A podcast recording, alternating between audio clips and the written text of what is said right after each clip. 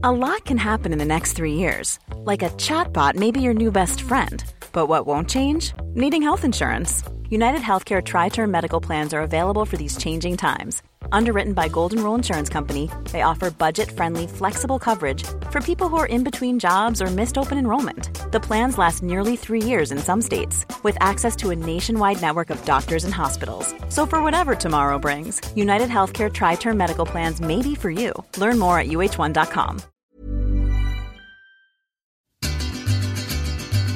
Yeah, Let's yeah, go, yeah, let's go. Woohoo!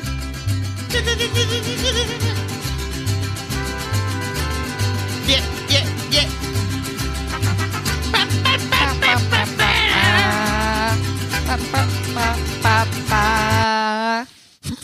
On nous a demandé à quand les mariachis en live. J'ai répondu pour la centième à l'Olympia. Ah ouais Voilà. On on reste sur cet arc. Hein. Tout est, tout est parfait.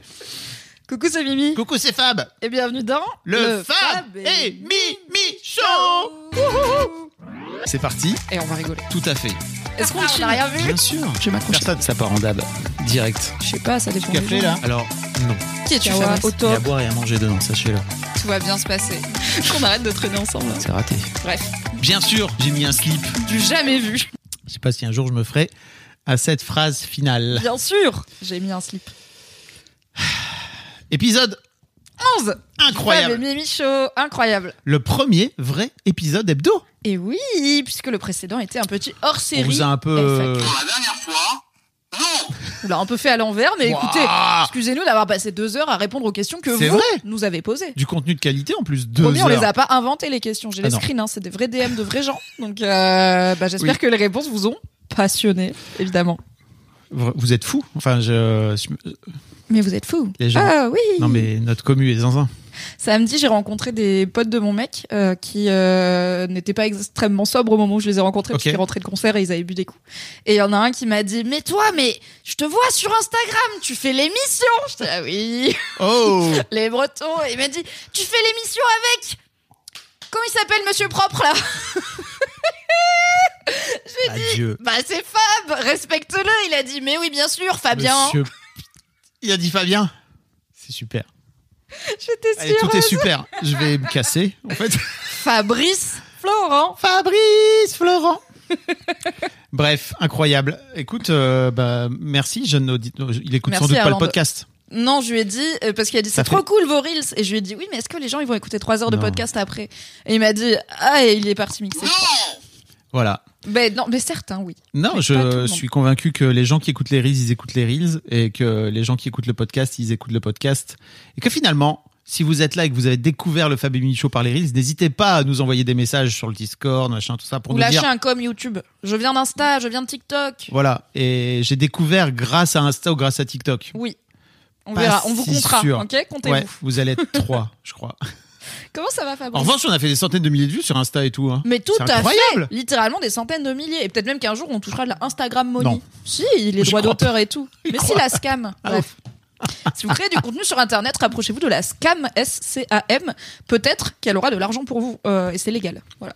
Hmm. Comment gagner 5000 euros par an sans sortir de chez vous? Ça va, Fabrice? Mhm. Tu manges du chocolat, du coup je meuble. Moi aussi ça va. Écoute, je suis ravie de faire ce nouvel épisode du Fab et Mimi Show avec toi. Je suis ravie car j'ai mangé une délicieuse Mais- bavette grillée juste avant, donc je suis à la fois pleine d'énergie et à ça de la sieste. Ça va être un bon épisode. Et toi, t'as la forme? Ben, moi, j'ai mangé une saucisse Saucisse lentille au de couteau qualité. hein. avec des lentilles cuisinées, mais. Waouh Même moi qui trouve que les lentilles c'est quand même top Bah, 3 des plats qui me donnent envie de Oui. globalement. Voilà. Euh, je trouve que c'est boring. Et pourtant, triste. t'aimes les choux de Bruxelles. Oui, Et ça, faut le mais dire parce qu'on peut les rôtir. Qui Ouais, rôtit mais- des lentilles Personne. Oui, j'entends. Mais Ma recette de choux de Bruxelles est disponible sur YouTube. On vous mettra le lien dans la description. avec Charlie, Avec Charlie cette fois-ci. cette fois-ci. Oui. Le, la- le vrai Char- le- Voilà. Oui, elle est super. Allez Mm. dans la description, il y a toutes les infos. Est-ce qu'on commence par des petits follow-up On commence par des comme petits follow-up. Tu veux commencer ou tu veux Ouais. que je commence Alors, j'ai un follow-up. Attends, mais putain, j'ai oublié de prendre avec moi. Bouge pas. Attention le verre d'eau Attention de pas faire tomber le verre d'eau. Tout est très risqué là. Je suis très très très angoissée par tout ce qui se passe. C'est quoi le follow-up? On dirait une baguette de pain. Qu'est-ce qui se passe? C'est un follow-up physique. Alors, si vous écoutez ça en podcast, je vous fais l'audio description. Fabrice vient de se lever, d'aller à l'autre bout de la pièce et de revenir avec un tote bag en toile habilement roulé qui contient un objet euh, non identifié qu'il me tend. Donc, je vais. C'est un cadeau. C'est un cadal? On a eu un autre cadal? Ouais, Mais c'est de toi ou c'est de quelqu'un? Je te dirai après. Est-ce que c'est ce que je crois que j'ai Oh my god Alors, ça a l'air d'être un parapluie, mais je pense que c'est plus qu'un parapluie. Parce que j'ai bien compris que tu détestais les choses qui ne faisaient qu'un truc. Donc j'ai trouvé un truc incroyable qui fait à la fois parasol déjà, C'est vrai qu'on n'a pas parlé des ombrelles. voilà, qui fait également parapluie donc, mais aussi et surtout Les mains libres. Alors attends. chapeau. Attends. Pour l'instant, ça fait mal au crâne. Ah ok, il faut. Ouais. Putain, c'est sûr, Dave. Hein, Ouais. Bah voilà. c'est déjà mon moment préféré de 2024. Oui. Ah, je vais avoir une bonne trace. ah, la taille du truc Alors, en vrai, voilà. Parle, dans ton mic. Les gens, Pardon, j'en oublie de parler dans mon micro. n'oubliez pas un peu de Si, professionnalisme. alors, si, si vous écoutez le Fab et Mimi Show en podcast, on vous en veut pas, mais on ne peut que vous recommander d'aller par exemple sur le compte Instagram pour avoir une idée de ce qui se passe là. C'est vous êtes pas ready, vous pensez vous êtes là. Ah ok, c'est un genre de casquette euh, ombrelle. Non, non, non, non, non, non. C'est euh, ouais, ouais, ouais, ouais, ouais, ouais. Tu sais, ma mère, elle adore Eh, les gadgets. Attends, bouge pas. C'est pas un gadget déjà, parce que si on reprend toutes tes takes de la fois passée par rapport aux faits, on le rappelle pour les gens qui n'ont pas vu l'épisode 10, Mimi déteste les parapluies pour plein de bonnes raisons, Tout à fait. avec lesquelles je suis très d'accord avec toi. Là, ça flingue à peu près l'intégralité de tes problèmes avec le, le parapluie, c'est-à-dire ça, c'est un chapeau donc ça ne prend plus de main. Oui, Tu peux ranger tes écouteurs sans aucun problème. oui. Ça protège de la pluie. Bon, certes, toi t'es pas, t'es en mode, euh, c'est pour les fragiles, c'est pas grave, on est mouillé, mais finalement si t'as Non, mais ça, ça fait le travail. voilà. Et surtout, ça protège du soleil, afin Oui. de flinguer aussi ta take qui était, je déteste les trucs qui n'ont qu'une seule fonctionnalité. Oui, bah à ce moment-là, n'importe quel parapluie peut aussi protéger du soleil. Bah là, il y a écrit parasol, Ah d'accord. C'est et, et les parapluies, Parce que les autres, c'est illégal si Bah, vous utilisez votre parapluie en parasol. Sinon les fameux parapluies de Nana, et ben ouais, parce qu'ils sont transparents. Mm. Voilà. Euh, écoute, ça ne résout juste pas le problème de qu'est-ce que t'en fais quand il est mouillé. Euh, et je suis assez curieuse d'avoir une vraie info sur l'imperméabilité. Mais c'est vrai que le tissu n'est pas en contact avec mes cheveux. Il est moins Donc, a grand, priori, ça ruisselle. et c'est moins grand qu'un parapluie, donc euh, Oui. ça prend moins de place. Oui. Il faut quand même le ranger une fois qu'il est mouillé. Non, mais je vais peut-être pas le porter pendant deux heures et demie parce que ça me fait déjà un peu mal en haut du crâne. Mais, Mais, faut- tu peux a- desserrer. Non, non, c'est pas le front, c'est le le haut. Il a, il touche, tu sais, en haut du Ah, crâne. faut remonter un peu. Est-ce que attends, remonte est-ce un que- peu le crâne. Est-ce que tu veux pas l'essayer, Oui, je peux, je peux, avec Allez, je sens une curiosité Ah, de peut-être l'homme qui en a marre de sentir la pluie en premier. Tu vois Non, non, Peut-être que tu es plus. c'est pour cible. toi, Mimi, c'est pour toi. C'est ton cadeau. Je vais pas t'enlever ton cadeau.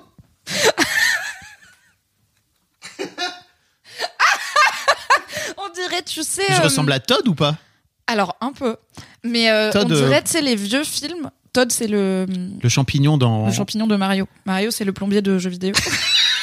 Yoshi, c'est le dinosaure dans Mario. Euh, Ah, là, ça fait un peu mal. ouais, ça sert un peu. Moi, c'était en haut. Mais toi, ça touche pas le crâne. Ouais, parce que. Bah, t'as. Bah, t'as- t'as- ouais. Ouais, ouais. Ouais, hein. Tu sais, ça, les cheveux qui protègent, moi, alors. euh, ça me fait penser aux vieux films, genre où dans les années 50, les gens, ils ont des genres d'appareils dentaires, mais tu sais, qui prennent toute leur tête pour Ouais. euh, maintenir euh, leurs dents et tout. Exactement. Euh, on dirait un peu une un appareil euh, de type minerve chirurgical, Ouais. quoi. C'est incroyable. Je, je- Attends, J'ai du mal à te regarder dans les yeux, j'avoue. hein, ça, waouh, c'est si coloré et tout, ça attire l'œil. tu me fais une petite photo pour mon profil Tinder. Bébé, je te mettrai à l'abri de tout, même de la pluie. Voilà. Attends. Ton. C'est incroyable. Waouh. New PP Direct. New PP direct. Écoute, ça tombe bien parce que j'ai moi aussi un follow-up euh, parapluie. Ah ouais. Car euh, nous avons posté sur Instagram, suivez-nous, l'extrait dans lequel je lance mon pamphlet anti-parapluie. Oui. Et il se trouve que sur Instagram, le saviez-vous, on peut faire des sondages en bas des reels. Mhm. Du coup, j'ai fait un sondage Ah bah oui. avec trois choix. Est-ce que les parapluies, effectivement, c'est nul? Est-ce que les parapluies, en vrai, C'est pratique Non.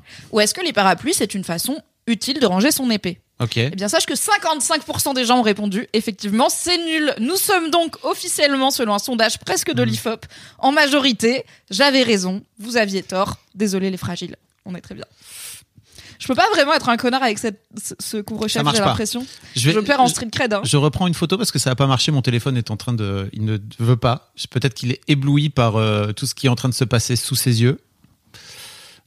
Voilà. En tout cas, ça n'empêche pas mon téléphone d'activer la reconnaissance faciale, donc euh, c'est très bien. C'est incroyable. C'est le meilleur follow-up. Est-ce que tu as d'autres follow-up? Oui. On va essayer de se concentrer et de faire un épisode normal, mais c'est très dur parce que moi, je le vois dans mon champ de vision. je vois que j'ai un auvent. Donc, euh, J'ai un auvent. Alors, euh, on- l'un- l'une des take, euh, l'une des, l'une des rubriques qui a été le plus commentée la semaine passée, c'était cette- ce fameux épisode, enfin ce mo- moment Mars et Vénus, où on parlait des noms de famille et de dans quel, Quel ordre nom de famille donné à son enfant et dans quel ordre les noms de famille, etc., etc. Et euh, vous avez été très, très, très nombreux et nombreuses sur Discord à venir commenter ce sujet en particulier. C'est-à-dire que même les parapluies, personne n'en a eu rien à foutre. hein, Bah non, mais pas s'il y a consensus. C'est vrai. Euh... ah, quel connard. Merci ma team d'avoir voté en masse. Et, euh, et effectivement, sur les noms de famille, ça a amené plein de, plein de questions. Vous avez été super nombreux à nous envoyer des vocaux. Désolé, mais je peux pas tous les passer. En vrai, j'étais en train de me dire, on pourrait faire des épisodes que de follow-up. Parce que vraiment, je, re- Mais non, mais après Fabrice, on ne s'en sort pas. Euh, voilà, si on fait des Non, j'ai FAQ, pas des j'ai follow-up, des machins, on ne s'en J'ai- sort plus. j'ai Mais vous êtes passionnant et j'ai passionnant. pas dit que ce serait forcément le truc à faire, mais c'est juste pour dire aux gens. On a assez de matière pour. On a reçu, par exemple, un témoignage euh, d'une jeune femme qui va devenir maman euh, avec une autre femme.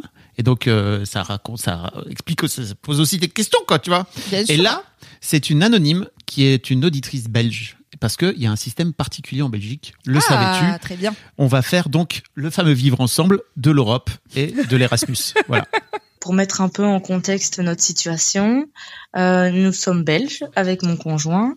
Nous ne sommes pas mariés et on vient d'avoir il y a sept mois une petite fille et on est pile Bravo. poil, je pense, en plus ou moins la tranche d'âge que Fab a nommé, c'est-à-dire, bah, nous on a 27-28 ans, donc on est vraiment très proche de la trentaine. Donc pour moi, je nous compte dedans. Euh, je voulais juste transmettre un peu mon expérience personnelle parce que euh, je pense que dans la tête de mon conjoint, la question s'est jamais posée parce que même s'il savait intellectuellement euh, qu'on pouvait avoir plusieurs noms et ou uniquement le nom de la mère, je pense qu'il s'est jamais dit que ça allait arriver. Mais comme on, on, on- se taquinait là-dessus, à un moment donné, la question s'est réellement posée. Moi perso, ça a jamais été mon désir de transmettre mon nom. J'ai toujours voulu que ma fille porte le nom de son père et je vais expliquer ici pourquoi. Car euh, je pense que en ces périodes euh, très très, euh, je trouve virulentes au niveau du féminisme et des montées des, extrêmes opposés, je pense que les femmes ont à cœur vraiment de transmettre plus de choses. Moi perso, c'était pas le cas parce que je considère que donner la vie, c'est déjà le plus gros cadeau que je pouvais faire à mon enfant, car je lui offre l'opportunité de vivre une vie entière. Sans moi et mon corps, ça aurait juste pas été possible. En plus de ça, j'ai eu un accouchement assez intense, ce qui fait que bon, elle est pas née par césarienne, mais j'ai des cicatrices visibles euh, de cet accouchement. Je suis sur absolument tous les papiers de naissance de ma fille et quand même. en plus de ça, mais ça, on ne savait pas, mais bon, c'est un fait. Elle, elle me ressemble comme deux gouttes d'eau. Donc il y a pas euh, dans la rue, personne peut se dire que je suis la gardienne ou euh, la grande sœur ou quoi que ce soit. C'est sûr que je suis sa mère. Que mon mari, enfin non du coup, lapsus, euh, on attend toujours la demande. que mon conjoint, c'était pas le cas. Et je voulais qu'elle porte son nom parce que pour moi, c'est une preuve que je lui donne à lui de reconnaître sa fille. Je sais pas si c'est clair. En gros, je pense que pour lui, euh, on n'a pas d'héritage, hein, donc le nom, tout ça, on s'en fout de, de transmettre le nom. euh, sa lignée ancestrale ne va pas s'éteindre cette fois-ci. Mais euh, je pense que pour lui, c'était important comme preuve de sa paternité. En plus de ça, comme on n'est pas marié, voilà, ça je voulais dire aussi. En Belgique, quand on n'est pas marié, euh, c'est plus pratique de reconnaître l'enfant avant la naissance. Comme ça, il y a moins de paperasse à faire, en gros. Que chez nous, quand on est marié, la paternité se fait de manière automatique. Donc même s'il y a suspicion de tromperie, le père, enfin le mari, est obligé de reconnaître son enfant. Ça se fait de manière automatique. Donc pour moi, vu qu'on n'est pas marié, c'est encore plus une preuve que je lui donne euh, et le rôle que je lui donnais avant la naissance de voilà, c'est c'est ta fille. Tu vas être papa, quoi. C'était une manière aussi de de, de faire en sorte qu'ils se rendent compte que ça allait vraiment euh, changer dans nos vies et que on, il avait un rôle hyper important désormais dans la vie de notre enfant. Voilà. J'espère que c'était clair. Après, euh, je trouve ça hyper important qu'on ait le choix parce qu'évidemment, euh, aucun foyer ne se ressemble. Selon moi, on est tous très très différents. Moi, c'était vraiment mon désir personnel. Euh, je sais pas si ça va amener à d'autres questions. J'espère que mon avis aura été utile. Euh, en tout cas, je vous remercie euh, grandement pour ce podcast qui euh, fait tous mes lundis parce que grâce à vous, je peux me bala- balader mon chien en vous écoutant et ça me fait toujours bien rire. Ouais, envoie une photo du chien Bah, en DM, écoutez, s'il te bonne plaît. journée à vous. hein. Ouais, clair. Si vous promenez un animal de compagnie en écoutant le Fab et Mimi Show, envoyez-nous une photo en DM. Je suis très sérieuse. Peut-être que je ferai une story à la une, une story épinglée avec tous les animaux Oui. des gens qui écoutent le Fab Tous et Mimi chiens. Show. Ne nous envoyez pas vos enfants, car déjà on s'en fout et aussi ils peuvent pas consentir, donc je vais pas les poster sur Instagram. C'est vrai. Parce que peut-être qu'elle promène son chien et son enfant personnel en écoutant le Oui. Fab et Mimi Show, cette auditrice Elle pourrait euh, belge. juste prendre son chien en photo. Voilà, Et et, ça non pas marche. son enfant. Poser son chien sur son enfant. Enfin voilà, vous faites comme vous voulez, mais on prend les animaux. Bon, je trouvais ça intéressant parce que c'est vrai qu'il y a eu plein plein de questions et on pourrait faire quasiment un épisode d'une heure juste sur le sur le sujet quoi. C'était Mm. incroyable le, le nombre de réactions qu'il y a eu. Euh, on a eu une autre réaction. Je sais pas, sauf si tu voulais Bah, je réagir. trouve à- que le, le témoignage du coup de cette auditrice, merci beaucoup. Euh, déjà, en plus de nous éclairer sur euh, comment ça marche en Belgique, parce que donc moi j'avais pas de l'ex- de l'exemple espagnol Mm. euh, que j'ai mis en lien dans la description, où du coup c'est les noms des deux parents par défaut. Et euh, mais du coup c'est toujours cool de savoir comment les autres pays font parce que ça challenge aussi un peu ce qu'on voit comme une évidence. Mm. Et je trouve que ça rejoint l'avis de, je crois que c'était Jérémy sur ton Discord qui pour le coup parle en tant que père et qui dit euh, en fait euh, en tant que père c'est déjà dur de trouver sa place par rapport à la mère qui peut avoir un lien plus fusionnel à l'enfant qui l'a porté etc euh, du coup on prend un peu tout ce qu'on peut je crois que c'est le c'est le, le terme qu'il avait utilisé euh, ce à quoi je lui avais répondu entreprendre tout ce qu'on peut et enfin peut-être occupez-vous de vos gosses déjà avant de tout ce qu'on peut c'est quand même du coup le gosse n'aura pas le nom de sa mère enfin moi ça Oui. continue à me perturber grandement. Jérémy, que je connais parce qu'il est sur le Discord, est un papa très impliqué. Donc mais j'ai rien contre. Mais on parle en général là. Tu En vois. général. Il dit en tant que père, on. Il a pas dit vrai. moi en tant que père. C'est je. vrai. Il aurait dû parler de lui en particulier parce que je crois que ça le touche. euh, Oui, j'imagine. Et je- je- j'espère, Jérémy, que je ne t'ai pas blessé. Euh, J'ai répondu avec un petit peu de sel, mais euh, Peu de franchement, euh, moi j'ai pas d'enfant, tu vois, donc j'ai Ouais. pas d'enfant, je veux pas me marier. J'ai vraiment très peu de billes dans l'histoire Oui. et je n'ai qu'un avis extérieur à tout ça. Tout à fait. Et je sais pas comment.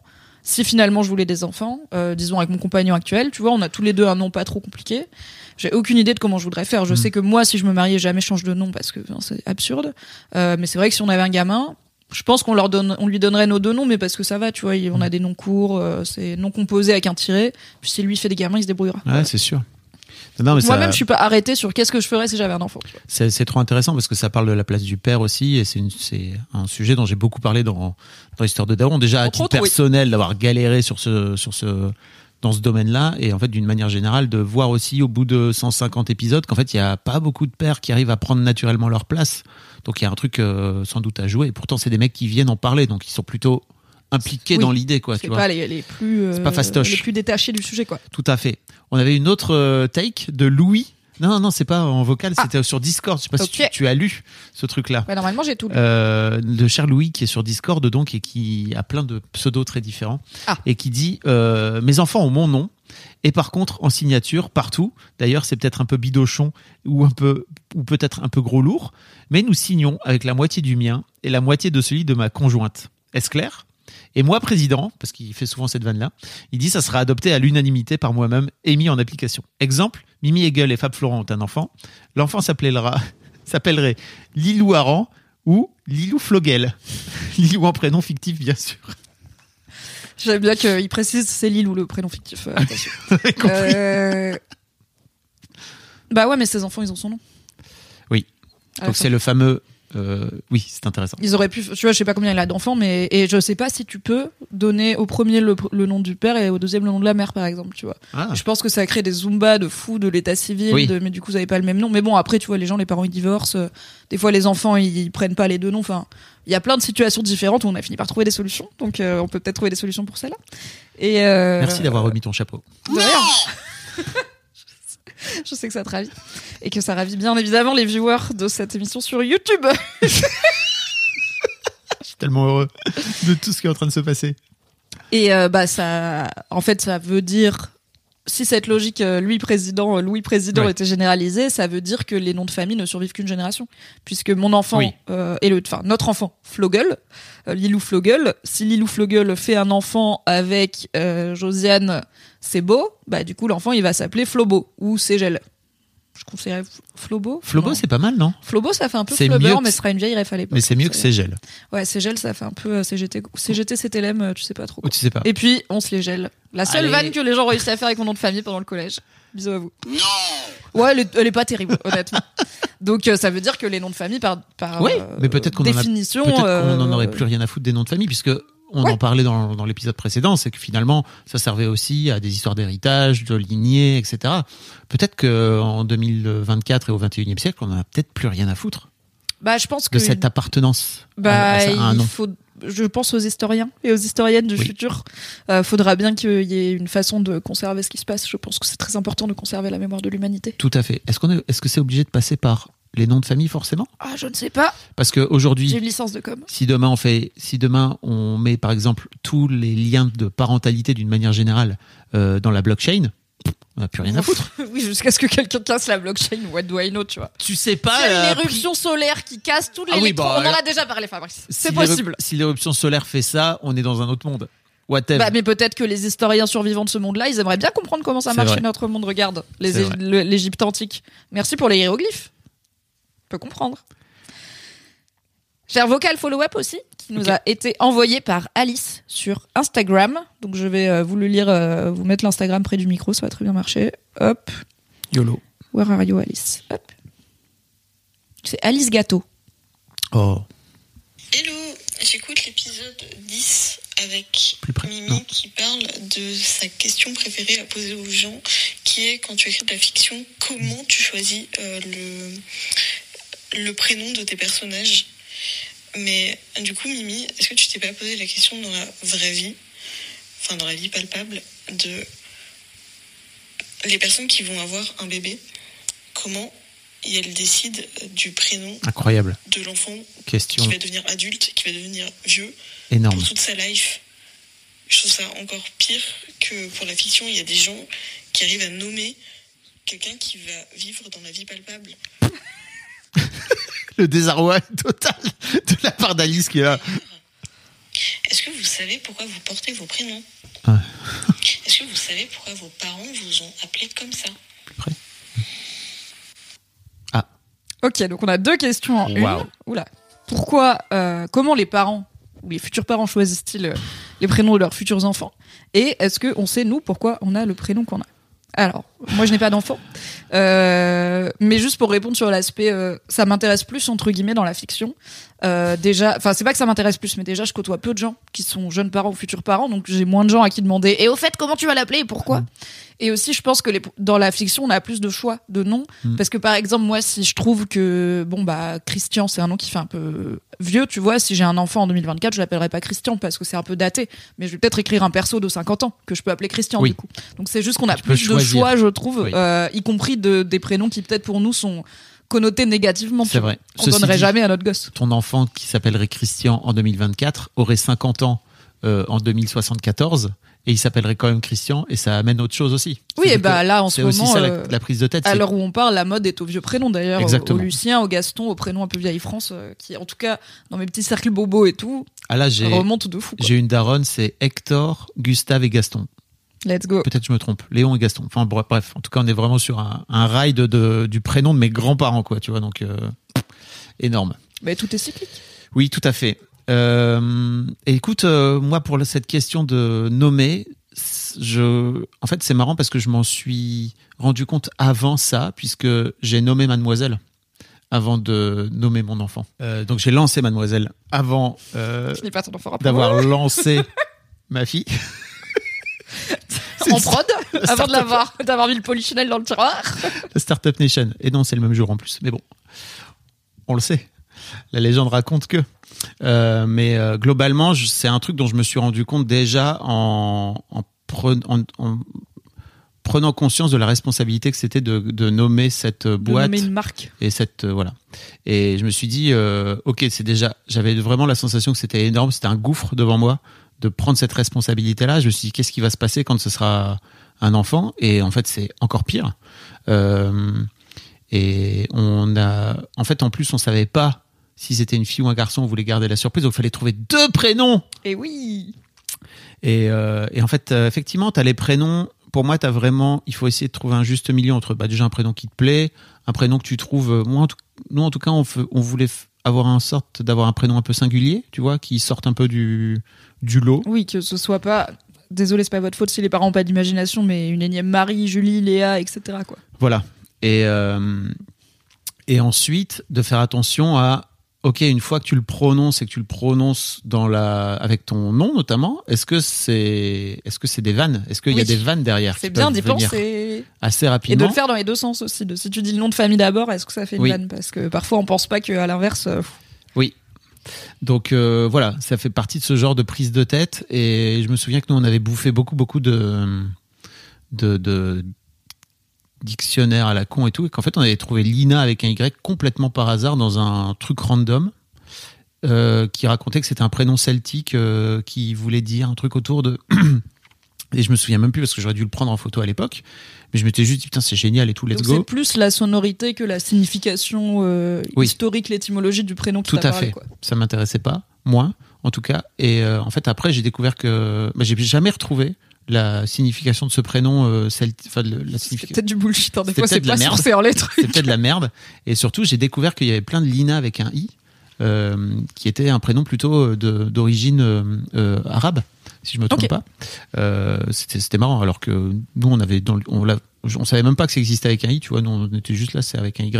Et tu vois, on s'était pris la tête aussi sur, on veut y mettre un y parce que si demain elle va vivre euh, aux États-Unis ou dans un pays étranger, en fait, les gens l'appelleront pas Lina. Bah si. Bah on non, dit parce que Skynyrd. On dit pas Lynyrd Skynyrd. Enfin, tu lui demanderas, c'est elle qui a été aux US. Mais le, euh, le y qui se prononce i en. Bah non, why Puis écoute, voilà. T'avais pas le TOEFL encore à l'époque, hein, mais J'avais, j'avais le TOEFL. J'ai jamais passé le TOEFL. Hein. moi non plus. Mais je suis Euh, bilingue quand même. Bon, bref, tout ça pour dire que c'était des prises de tête. Et après, euh, oui, moi, je sais pourquoi. Je crois que je l'ai. Attends, attends, parce que du coup, t'as dit pour Lina. Euh, et pour Kim, Oui. du coup, c'était quoi la logique? Parce qu'il faut aussi réfléchir à Et pour quel Kim- nom a sa sœur. En fait, euh, oui. On voulait un prénom court. Enfin, tu vas pas faire Lina et Leïla, tu vois. C'est un peu chiant, quoi. Euh, ma- mes parents ont fait ça. Fabrice et Frédéric. C'est un peu chiant. C'est deux F. Euh, mais euh, non, on voulait un prénom court et on voulait un prénom un peu cool. Euh, et on s'est un peu cassé le cul à trouver Kim. On avait gardé en tête le prénom du garçon qu'on. C'était quoi? Ah oui, je voulais- c'était quoi les prénoms de Ah, garçons je sais pas. Tu me le diras en off ou tu dis pas jamais? Hmm, je dis jamais. Je le saurai un jour. Bon, ok. Euh, mais voilà. Parce que tu me le diras, pas parce que je vais te droguer, t'es obligé de me le dire. hein. Tout à fait. Ça, ça sera consenti. Putain, je te recadre un peu. T'as bougé, non? Bah, Peut-être j'ai bougé parce que ce chapeau prend de la place dans mon espace vital. Je, je vais rappeler régulièrement pour les auditeurs et auditrices que je porte toujours le, le Le chapeau L- euh, parapluie. Voilà. Le chapeau. Et le chapeau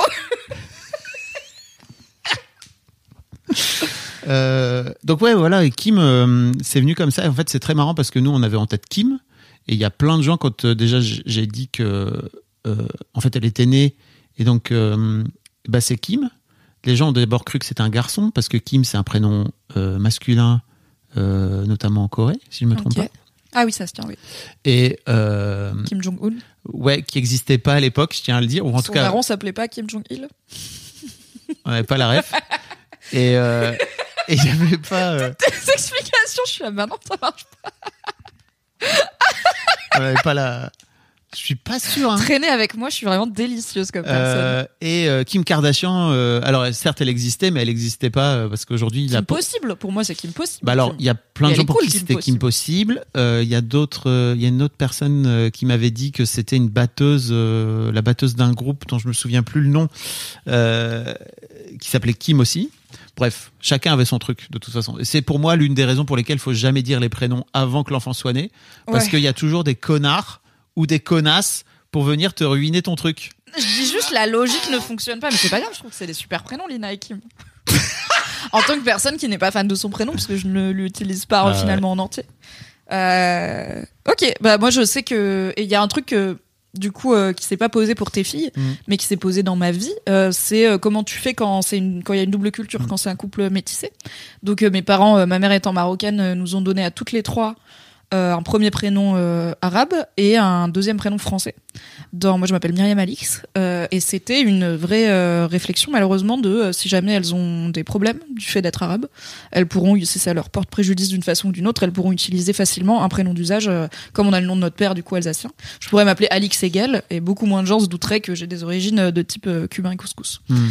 Donc, euh, heureusement, je n'ai jamais eu à utiliser ce deuxième prénom, euh, et euh, mes sœurs non plus. Pour l'instant, j'allais te dire. Pour l'instant, ouais. Votez bien aux prochaines élections. Euh, mais ça s'est posé aussi quand ma sœur, donc ma grande sœur, a eu un enfant, euh, parce que du coup, nous, on a de la famille francophone et de la famille euh, arabophone, et le, le, le père de mon neveu a euh, il- sa famille vient d'un autre pays qui parle encore une autre langue. Donc, il voulait non seulement trouver C'est le grand melting pot. ah mais attends, c'est le vivre ensemble, citoyen du monde. Donc non mais c'est vrai. Enfin, Ouais, franchement, j'ai fait des Noëls avec. ah, Il y a un Noël, c'était trop bien. On a mangé un couscous et regardé Intouchable sous-titré en russe avec parce que du coup il est russe, Mm. euh, le père de mon neveu, avec ses parents à lui, donc des retraités russes qui étaient venus et on était tous et il y avait euh, de la famille du bled euh, du Maroc aussi qui était là et tout.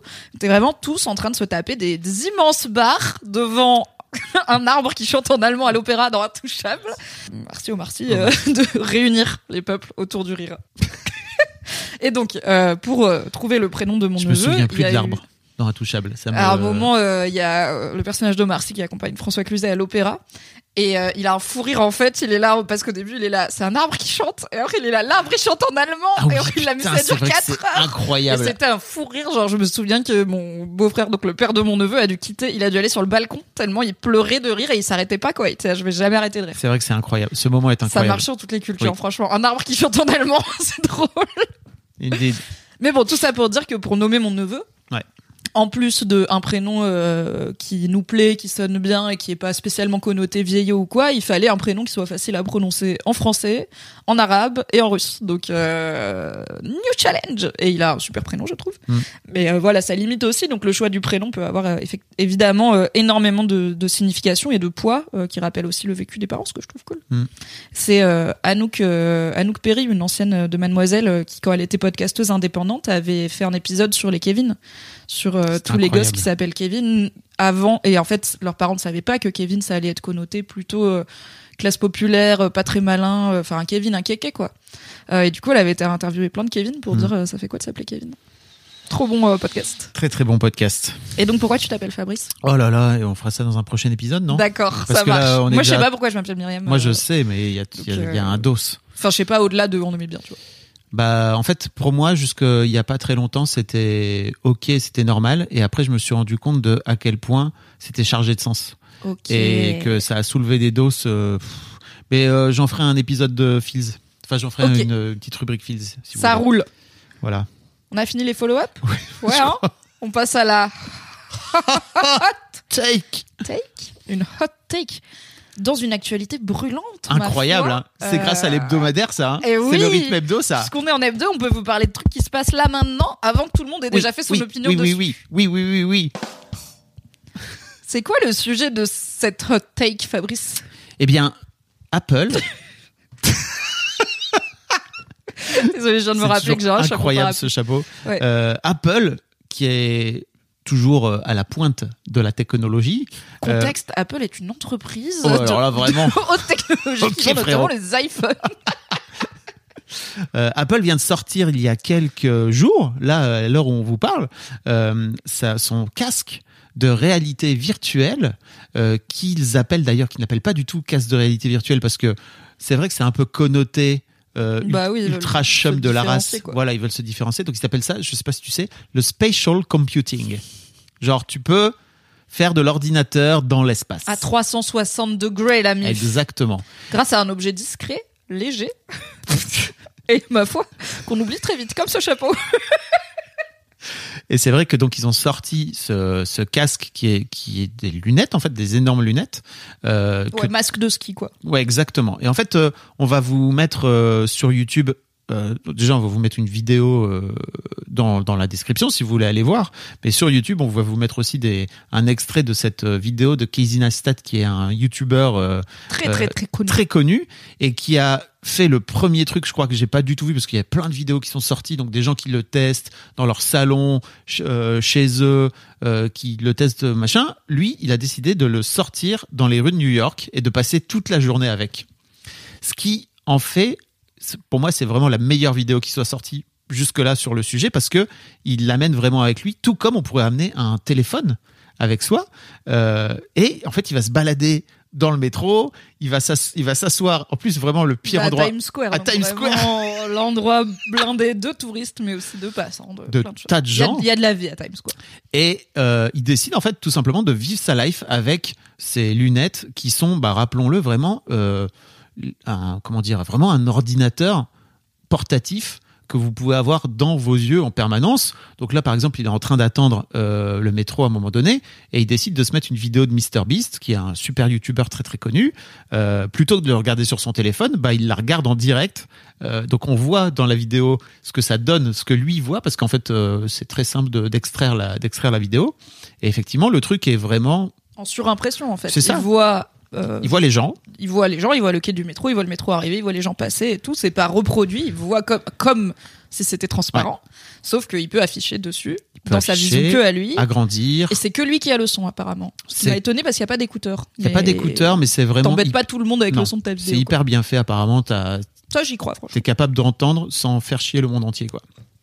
Et, euh, et en fait c'est trop intéressant parce qu'il y a un moment donné où il se retrouve à aller euh, prendre des donuts je crois dans Ouais. un dans, dans un magasin et je sais pas ce qui se passe en fait c'est qu'à un moment peut-être qu'il a dû appuyer sur un truc sans aucun doute mais il y a un, il y a un papillon qui intervient dans, ce- dans son champ de vision Ouais, il y a son donc c'est le Vision, le Vision Pro, le nom de cette ce casque. L'Apple Vision Pro, je pas dit. L'Apple Vision Pro lui lui affiche un genre de papillon en 3D qui se balade dans son champ de vision, qui se pose à moitié sur son donut. C'est pas encore euh, au petit au à Ouais. 100% mais ça voilà. Et je crois que c'est parce qu'il a lancé un truc sur les dinosaures ouais et du coup euh, ça ramène un peu des dinosaures dans son espace réel. Ça commence par un papillon et après on va y avoir un Il Velociraptor ou je sais pas Il quoi. y a un énorme T-Rex qui vient et c'est vrai que le T-Rex il n'est pas complètement dans son environnement puisqu'on voit qu'il est dans un fond aussi quoi. C'est le début de la techno. Mais il commence, mais il sort en fait de ce de ce décor et putain je me suis dit mais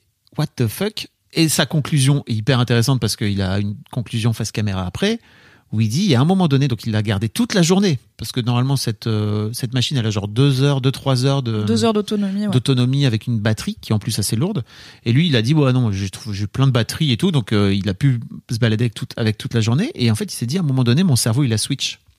C'était Il a oublié que je l'avais quoi. Enfin, il a oublié c'était qu'il y sa avait des trucs réalité. en plus. Ouais. et putain. je t'avoue que je sais pas si je suis un gros boomer de penser ça, mais moi ça m'évoque tout de suite ce dessin animé de, de Pixar qui s'appelle Yves avec le petit robot. Wally Wally, pardon. Pourquoi j'ai dit Yves? Oui, parce que Yves, en c'est la... ouais, je te suis, Wally et tout. Oui, oui. Non, Yves, c'est la, c'est, C'est c'est, c'est la. Ouais. Oui. Euh. Mais j'aime bien parce que tu vois, tu mets en avant les personnages féminins. qui est en, pl- en plus que moi, je trouve, je trouve Yves vachement plus cool que Wally en vrai dans le. Oh, j'adore Wally, il est trop mignon. oui, bon, ok. Trop. Donc c'est un petit robot pour remettre euh, du contexte. C'est un petit robot qui, qui est en fait dans une sur la planète Terre, quoi, qui est devenu une sorte d'immense C'est euh, une poubelle. décharge à ciel ouvert, ouais. Et, euh, et en fait, effectivement, les humains vivent dans l'espace avec tous des casques de réalité virtuelle. Ils sont incapables de se déplacer parce qu'en en fait, ils passent leur temps à bouffer et ils sont juste absorbés par euh, ce qui Oui, se passe dans ils leur se déplacent casque. pas avec leur corps, ils sont sur des sièges automatiques qui flottent et tout. euh. Pour le coup, ils marchent pas dans la rue, ils marchent pas du tout les humains. Non, ils ne marchent Ça fait plus. très longtemps qu'ils ont plus posé les pieds euh, par terre. Ils savent plus faire. Et surtout, je crois que si je me souviens bien, il y a un moment donné où il y en a un qui, qui, qui pose pied par terre. En fait, bah, juste, il est Oui, incapable. les quoi. muscles ils sont atrophiés quoi. Euh, et effectivement, tout se passe dans le cerveau, c'est-à-dire que tout se passe avec euh, ce casque de réalité virtuelle et où en fait ils ont leur, ils vivent leur meilleure life dans leur dans leur cerveau en fait, qui n'a plus du tout. C'est un peu Black Mirror, euh, parce que Ouais. c'est pas la vraie vie. euh. Sans pour autant tomber dans le Black Mirror et tout, mais je trouve que ça donne un peu une euh, un aperçu de ce que pourrait être ce fameux special computing, parce que si on se souvient bien de à quoi ressemblait le premier iPhone, euh, en vrai, certes, c'était déjà hyper révolutionnaire à l'époque, mais en vrai, l'iPhone a fait des, a fait un bond en avant incroyable depuis, quoi. Oui, et c'est ce que dit Casey Neistat dans sa conclusion. Il dit c'est le probablement le futur de l'informatique, du, du fait Mm. d'utiliser un ordinateur, et c'est le pire Apple Vision Pro que Apple ne sortira jamais parce que c'est que le début. Ouais. Et en tout cas, si on s'en fie à l'histoire d'Apple, ils, oui, ils mettent sur le marché des produits qui font adopter des nouvelles technologies. Les smartphones existaient avant Mm. l'iPhone, mais tout le monde n'avait pas un smartphone. Les écouteurs Bluetooth existaient avant les AirPods, mais on en voyait moins, tu vois. Oui. Et euh, il y a tout ce truc d'appartenance à la marque aussi qui marche euh, bien, quoi. Euh, et les casques, alors pas exactement pareil que le Apple Vision Pro qui fait plutôt de la réalité augmentée que de la réalité virtuelle, euh, mais c'est un peu entre les deux parce qu'en fait ça diffuse quand même un écran. Donc bon, Ouais. c'est- voilà. Euh, Il y a l'Oculus Rift euh, qui existe, qui a été racheté par Meta Facebook il y a longtemps et qui est plutôt un outil euh, soit de jeux vidéo, soit de pour des industries un peu spécifiques Ouais. qui ont besoin de réalité virtuelle. Donc c'est pas grand public. Peut-être que comme c'est Apple, ça va devenir grand public cette histoire d'avoir son ordinateur devant les yeux, quoi. En Et- surimpression sur le monde réel. Donc toi, t'es pas chaud. De Bah, quoi t'as peur?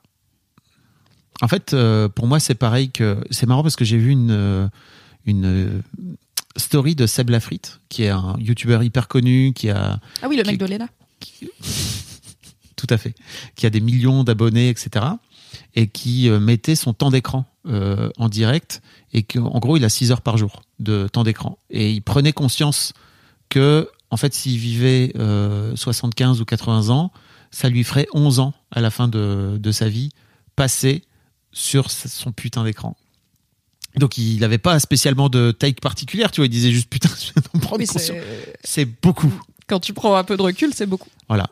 Euh, et pour moi, les, les téléphones sont un outil génial et je vais jamais venir cracher sur la technologie d'une manière générale, c'est sûr et certain. Sur YouTube, ce serait quand même fort de café. Voilà, Toi qui as créé un juste- magazine web, qui c'est fait ça. du Mais podcast. tu vois, l'un des trucs que j'aime aussi beaucoup dans le podcast, c'est que ça permet certes de pouvoir avoir de l'audio dans les oreilles, de pouvoir être occupé, de pouvoir avoir un lien avec un média, mais ça reste quand même un, un, un média qui est pas invasif. C'est-à-dire que tu peux continuer à faire des trucs. Je sais qu'il y a des gens qui vont ça courir, qu'un seul sens. Voilà, tu peux- le reste, euh, ouais. cuisiner, tu peux euh, même écouter avec plusieurs gens il y a un truc un peu, un peu de partage aussi, tu vois. Euh, là où j'ai l'impression que le téléphone est un truc très personnel, où bah en fait tu regardes les gens dans le métro et c'est assez rare que des gens euh, partagent entre eux des trucs qui sont en train de se regarder sur le téléphone l'un de l'autre. Déjà rien que ça. Euh, mais il y a aussi un truc où euh, bah ça vient t'absorber les yeux, quoi, tu vois. Et là, et l'attention, quoi. et l'attention et d'une On a manière tous vécu ce truc où tu parles à quelqu'un, il sort son téléphone et tu sens son attention faire. Voilà, ça m'arrive de temps en temps. Désolé pour Ah tous oui, les gens j'ai qui été, je suis aussi cette personne de temps en temps. Je... Ça m'arrive. Et euh, Nous ne sommes qu'humains finalement. bien sûr, mais en fait, pour moi, l'autre truc, c'est que ça amène quelque chose de particulier. C'est-à-dire que Casey Neistat dit, en fait, demain, ça, ça pourrait être dans n'importe quelle paire de lunettes, et en fait, on Oui. pourra. En fait, ça sera devant nous. massif. C'est, Voilà. pas un prototype, mais pas loin, quoi. On est au début de la techno. Ça les sera- premiers ordinateurs, ils prenaient des pièces entières. Maintenant, on a des. MacBooks qui rentrent dans des enveloppes, quoi. Et des iPhones, incroyable ou pas? Et ça sera devant nous, c'est-à-dire en permanence devant nos yeux, et donc dans notre cerveau. C'est-à-dire que pour moi, le truc qui m'a vraiment fait vriller, c'est quand il a dit mon cerveau, il avait complètement oublié. C'est-à-dire que tu pourras venir te foutre n'importe quelle cam dans ton cerveau en permanence. Euh, mais en fait, euh, pourquoi tu te lèves alors le matin? Bah, en fait, pour moi, euh, je vois ce que tu veux. Alors, je vois ce que tu veux dire. Moi, je pense. Alors, je suis vraiment pas spécialiste tech, mais je crois pas mal à cette techno et je me souviens que je croyais déjà au Google Glass, Hmm. qui était une proposition de réalité augmentée de Google, de lunettes pour le coup beaucoup plus fines, euh, mais qui permettait voilà d'avoir en surimpression des notifs, euh, des appels, des choses comme ça, la météo, euh, je sais pas, la- le GPS, tu vois, de Hmm. pas avoir à avoir les yeux sur son téléphone. Spoiler, ça n'a jamais pris. hein. Ça n'a jamais pris, mais Google est plutôt aussi habitué à lancer des choses qui ne marchent pas, mais qui sont les prémices de ça Mm. marchera plus tard. Ils sont parfois un peu en avance, ou alors ils ont pas le bon angle, et ils ont pas la, le côté quand Apple sort un truc, tout le monde fait. Ok, c'est Apple, on va s'y intéresser quand même parce que souvent ça devient mainstream. Et puis c'était il y a quand même déjà pas mal d'années Mm. euh, les Google Glass, et je pense que ça posait plus de questions de vie, de vie privée que maintenant, euh, parce que ça inquiétait plus les gens, cette idée de attends, mais la personne en face de moi, du coup, elle peut me filmer, machin, euh, sans Mm. que je me rende compte, qui est une take que je vois pas du tout sur l'Apple Vision Pro, alors que si j'ai bien compris, caméra? Bah si l'Apple Vision Pro, tu peux filmer Ah avec, ouais, puisque putain. Casey Neistat, on le Bien voit sûr. parler à des gens et tout, et il enregistre. Et alors j'ai demandé à un pote euh, Hmm. spécialisé tech et j'ai googlé, mais dites-moi si je me trompe en commentaire. de l'extérieur, rien n'indique s'il est en train d'enregistrer ou pas. Donc tu sais pas quand t'es filmé. Et ça, pour moi, c'est hyper flippant. Et euh, aussi en tant que femme, tu vois, genre euh, les pervers existent et tout. Enfin, ça, ça me semble bizarre que personne n'en parle. Donc euh, voilà. Qui se souvient de l'épisode sur le grain dans Black Dans Mirror? Black Mirror, le, le grain dans la tête qui permet de repasser euh, De ses Tout souvenirs. enregistré. ouais. Oui, non, de tout enregistrer et de diffuser plus Oui. tard. Voilà. On est presque de Black Mirror. Je vais enlever ça, ça fait vraiment mal à Vas-y, vas-y. Mais merci pour cet objet incroyable. Bah, ce sera pour, euh, pour toi, écoute. Pour ton été. En fait, pour moi, ça veut rien dire temps d'écran ou temps passé sur Internet ou sur un ordi, tu vois, parce que pour moi, l'important, c'est pas même pas forcément le temps que tu passes, que Seb y passe sur son écran, c'est qu'est-ce qu'il y fait. Qu'est-ce qu'on en Euh, fait Si on dit ah j'ai passé 6 heures par jour à lire, euh, je pense que plein de gens feront bravo, c'est super, tu vois. Alors que il y a des livres très nuls et des euh, blog Oui. posts très bien. Et c'est pour ça que je suis peut-être moins inquiète que toi du potentiel du spatial computing, c'est que je pense que c'est pas foncièrement une mauvaise chose. Mais par contre, je te rejoins sur une inquiétude liée au fait que je pense que ça va être utilisé à mauvais escient because le capitalisme. Mhm. Euh, en fait, je pense en soi que tu vois, voilà, avoir une pour certains trucs, genre le GPS, bah ça peut être plus Incroyable. simple d'avoir la route devant soi. Euh, Pas sûr, mais on verra. bah pour une personne comme moi qui n'a pas le sens de l'orientation, par exemple, je suis vraiment genre je passe ma vie à vérifier quatre fois que je vais bien tourner Parce à que gauche. Donc, euh, Tu voilà. vois bien qu'il a pas, alors en tout cas pour l'instant, il a pas sa, son, vis- sa- son champ de vision entier, quoi. Tu vois, il regarde par terre Oui, et tout, c'est pas encore, euh, aussi le- simple que ça. C'est le début. Mais Oui. si t'imagines, ok, là sur mon champ de vision entier, je pourrais Tu rajouter ce que je veux. Bah ouais, mon GPS, pourquoi pas, tu vois, quand je suis en route vers quelque part, pouvoir changer bah, de podcast que j'écoute ou quoi, parce que c'est ça, c'est que en gros, tu tu tapes dans l'air avec Ouais. tes doigts et tu zoomes et tu dézoomes et tu cliques sur des applis que seul toi tu vois. Oui. Donc les gens te voient l'utiliser aussi. Un côté un ça, peu euh, personne fantôme quoi. Euh, donc voilà, je pourrais changer de podcast sans avoir à reprendre mon téléphone, Mm. machin, j'ai les mains mouillées, je suis en train de faire la vaisselle et tout. Euh, je pourrais peut-être prendre une photo euh, qui ressemblerait vraiment à ce que je vois, mais personnellement j'aimerais que les gens soient au courant. Tu que peux déjà le faire aujourd'hui, tu vois. Tu peux dire à Siri, euh, avance. euh, Moi je parle pas aux objets. Mets-moi l'épisode suivant. Ok. Non vraiment je parle pas aux objets Non, et pour moi il y a un truc tr- extrêmement. euh, J'ai pas Siri non plus. hein. Ouais mais tu vois, Alors si. je pense pour le coup que la techno parler aux objets n'ira n'ira pas beaucoup plus loin. Euh, les gens qui ont des des lampes à qui parlent et tout, euh, ça me perplexifie, j'avoue. Ouais. Et euh, en fait, euh, dans l'espace public, j'ai pas envie de dire aux gens ce que je suis en train de faire. J'ai pas envie dans le métro d'être là en mode. Ah oui, oui, je comprends. Ok, Spotify, et mets-moi deux heures de perdu euh, Oui, sur. Ocean's Eleven. Oui, je l'ai déjà écouté trois fois, ne pose pas de questions, ok Enfin, c'est pas très. J'ai une vie privée. C'est pour ça aussi que les vocaux, une ça me saoule. Oui. C'est pour ça aussi que les vocaux, ça me saoule. C'est parce que, en fait, pour moi, je reçois un vocal, ça veut dire je dois mettre mes écouteurs. Parce que, sauf quand je suis toute seule dans une pièce, bah, j'ai pas forcément envie d'écouter avec quelqu'un et je suis pas sûre que c'est un truc que je peux Ouais, écouter ouais. avec quelqu'un. Donc, euh, voilà. Je comprends.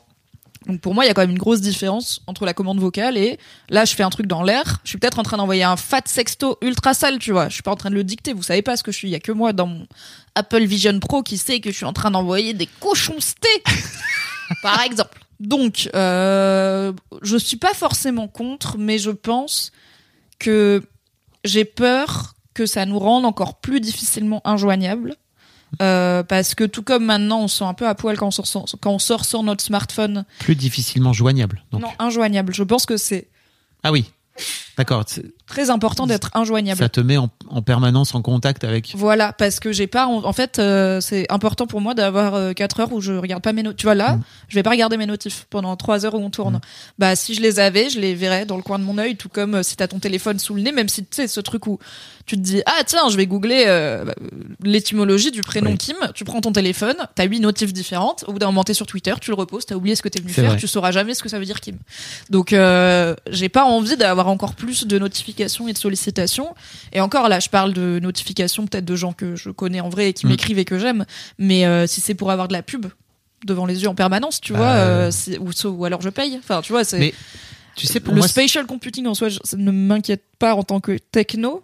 Ce que ça peut devenir, vu les exemples qu'on a eu avec Internet et les réseaux sociaux et tout, m'inquiète parce que je suis là. C'est pas forcément néfaste, mais je pense que ça va le devenir. Et pour moi, le vrai problème, c'est pas notre génération, ta génération, ma génération, c'est la génération qui est en train de naître avec ça. C'est-à-dire que les gamins, je vois très bien mes filles, elles ont un rapport totalement différent au téléphone que j'ai pu avoir moi, euh, parce que en fait, elles l'ont en permanence et qu'elles sont obligées de faire elles-mêmes un taf sur la façon dont, dont, euh, dont elles vont utiliser ce truc. Mais il n'y a rien dans la société aujourd'hui qui nous explique euh, à l'école, par exemple, comment faire pour bien utiliser le téléphone Ou c'est quoi Alors un- normalement, il y a des cours d'éducation aux médias et à la vie numérique. Euh, après, il Ça y a aussi normalement des cours d'éducation à la Oui. vie sexuelle et affective. Enfin, en fait, il y a des il y a des vraies préoccupations du côté de l'éducation nationale sur comment on Ça n'est pas arrivé. apprend le, le, le bien-être et le Oui. bien-faire euh, numérique. Ça n'est pas arrivé encore. C'est-à-dire que ça n'y est n'est pas pas un sujet, ça devrait être un vrai sujet au même, au même sens que le français, l'anglais, en fait, parce que c'est tellement présent dans la vie de tous les mômes qu'il faudrait leur expliquer vraiment leur filer des vrais cours effectivement d'éducation aux médias mais aussi d'éducation au téléphone et à la technologie et à comment faire pour bien l'utiliser Il n'y a pas vraiment de bonne réponse, non? Enfin, il n'y a pas de bonne façon ou pas d'utiliser Non, il y a une euh, façon consciente. Il y a une façon consciente. Et ça, je crois que c'est à aucun moment on apprend aux gamins à l'utiliser de façon consciente. C'est-à-dire, effectivement, ok, tu utilises ton téléphone, mais pourquoi faire? Ça, déjà, c'est une question trop intéressante. C'est-à-dire que si tu l'utilises juste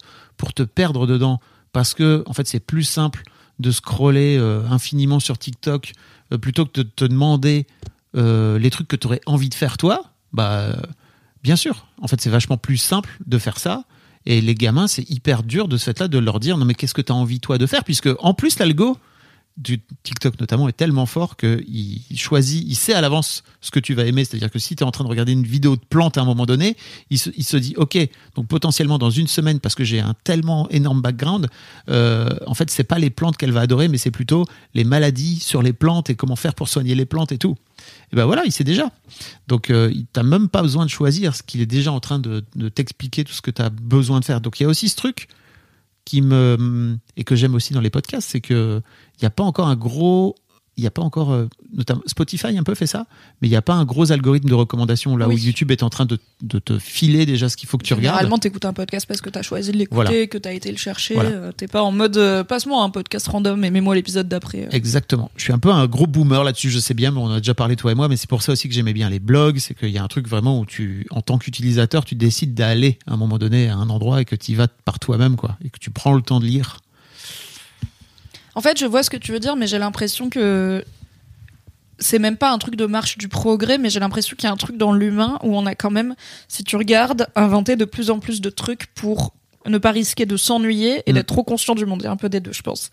Et en fait, euh, tes filles sur TikTok, c'est peut-être pas si différent de mes darons qui ont la télé allumée en permanence, tu vois. Je suis d'accord. Sauf que eux, quand ils quittent la pièce, la télé, elle les suit pas. Alors que tes filles, le téléphone les suit. Et si un jour c'est leurs lunettes ou même des lentilles, tu vois, sur lesquelles il y a le, ou une puce Neuralink dans Ouais. le cerveau, là, comme Musk, où euh, il y a leur notif euh, dessus, bah c'est hum, encore plus euh, omniprésent. Mais tout comme ça fait quand même un moment qu'on a inventé euh, de quoi écouter de la musique et des podcasts Oui. dans les transports euh, pour ne pas avoir le cerveau vide. Et moi, ça me surprend. Tu parles, tu parles de toi? Entre autres. Euh, mais ça, enfin, ça me sur- pour le coup, quand je vois des gens dans le métro, dans le- les transports par exemple ou en train qui n'ont rien dans les mains, ça me surprend pas parce que je me dis ils ont sûrement des écouteurs. Et les gens qui ont rien dans les mains et rien dans les oreilles, je suis là. Witchcraft. tu vis comme ça là, genre. Tu prends la vie en raw, t'as pas de mode, t'es en vanille bêta test quoi, t'es juste, t'existes. Bravo, bravo, super, c'est très important de s'ennuyer et d'être injoignable comme je l'ai dit, mais j'ai moi-même un peu de mal. La théorie, la pratique. Voilà. Et je me dis que peut-être que du coup c'est un trait humain contre lequel on peut pas faire grand chose parce qu'il y a plein d'exemples qui montrent que on a rendu le divertissement de plus en Oui. plus portable pour pouvoir se divertir quand on veut. Euh, ce qui va avec des dérives, euh, ok. Mais je pense que l'important c'est en fait peut-être que tes filles c'est pas c'est juste c'est la première génération donc c'est brouillon tu vois mais Mhm. sûrement déjà qu'à 20 ans elles auront un rapport plus conscient à leur téléphone tu vois c'est elles ça sont commence, ados ça aussi quoi. commence à venir, quoi. Voilà. Et puis, mais après, ça commence peut-être aussi à venir parce qu'elles ont un daron euh, très au courant de ces sujets qui leur en parlent, tu vois. Mais euh, pour moi, le-. Pour moi, le vrai truc, c'est que pour l'instant, mes filles, elles sont pas nées avec le téléphone dans la main. Mmh. euh, parce que ça n'existait pas, c'est-à-dire que c'est venu un peu plus tard. Là où je vois que les gamins d'aujourd'hui, en fait, les fameux darons qui mettent les, les téléphones à table pour Pour avoir les pour avoir la paix un peu, bah eux les gamins là ils sont déjà dedans dès le plus jeune âge.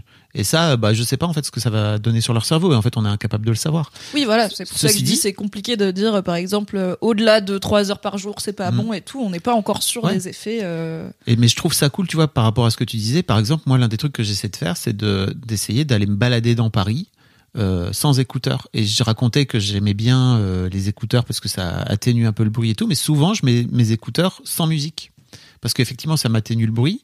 Mais en même temps, j'entends quand même la, j'entends quand même le, la vibe de la ville, quoi. Oui, c'est comme d'avoir des, des petites boules caisses de concert ou des trucs Oui. comme ça. Vive, euh, vive, vive. euh, pas trop de bruit, c'est bien.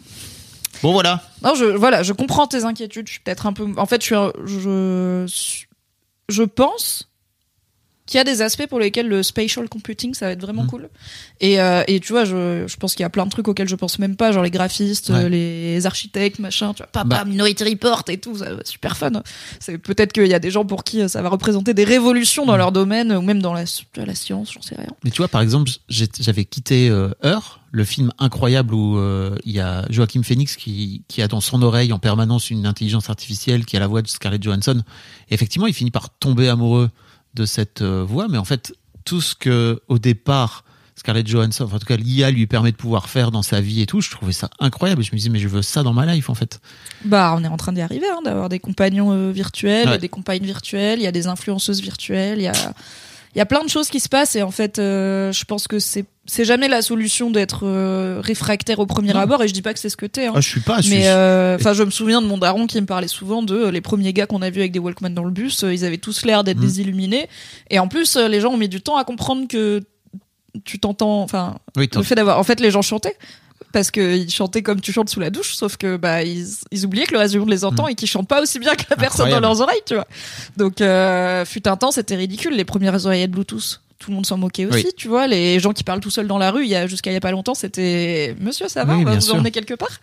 Et du coup, euh, je pense qu'il y a des choses à faire avec le spatial computing. Et perso, je crois que ça va devenir mainstream. Pour moi, c'est différent, tout ce que tu es en train de raconter, de, à un moment donné, Casey Neistat, il dit au bout de la journée, au bout de la, de la journée, en fait, mon cerveau avait oublié que j'étais là. C'est-à-dire que son cerveau avait switché. C'est pas lui, Mm. c'est. Enfin, bref, c'est ça qui Ouais, me fait dire. hein. J'ai un dernier truc, Oui. euh, juste pour euh, relier à cette histoire de vie privée. Donc ça, ça m'inquiète à deux niveaux euh, pour le, le côté vie privée. C'est parce que tu sais pas si la personne te filme, a priori, mais aussi parce que je trouve qu'on est très détendu à partager des vidéos de gens avec qui ont ça dans la rue. Enfin, du coup, comme l'Apple Vision Pro est sorti il y a quelques jours. Alors, il y a plein de gens qui le testent comme Casey Neistat et c'est très bien parce qu'ils sont dans le, le, le choix conscient et consenti de se mettre en scène avec. Mais il y a aussi plein de gens qui filment, notamment aux États-Unis, Oui. des gens qui l'ont dans le métro, des passants et tout, et qui sont, bah oui, ils ont l'air un peu zozo, tu vois, parce que ils ont ce masque de ski euh, qui coûte 4000 balles sur la gueule et ils tapent dans l'air. Mais euh, en fait, euh, c'est pas parce que quelqu'un a acheté un truc trop cher que genre c'est bon, on a le droit de le diffuser sur internet sans son sans son consentement. Et euh, c'est déjà un truc qui me met mal à l'aise en général le fait de filmer les gens dans l'espace public parce qu'ils font un truc marrant et de le poster euh, en mode bah en fait cette personne elle existe elle a le choix ou pas. Euh, et on, sait- on sait jamais ce qui peut devenir viral en plus. Mm.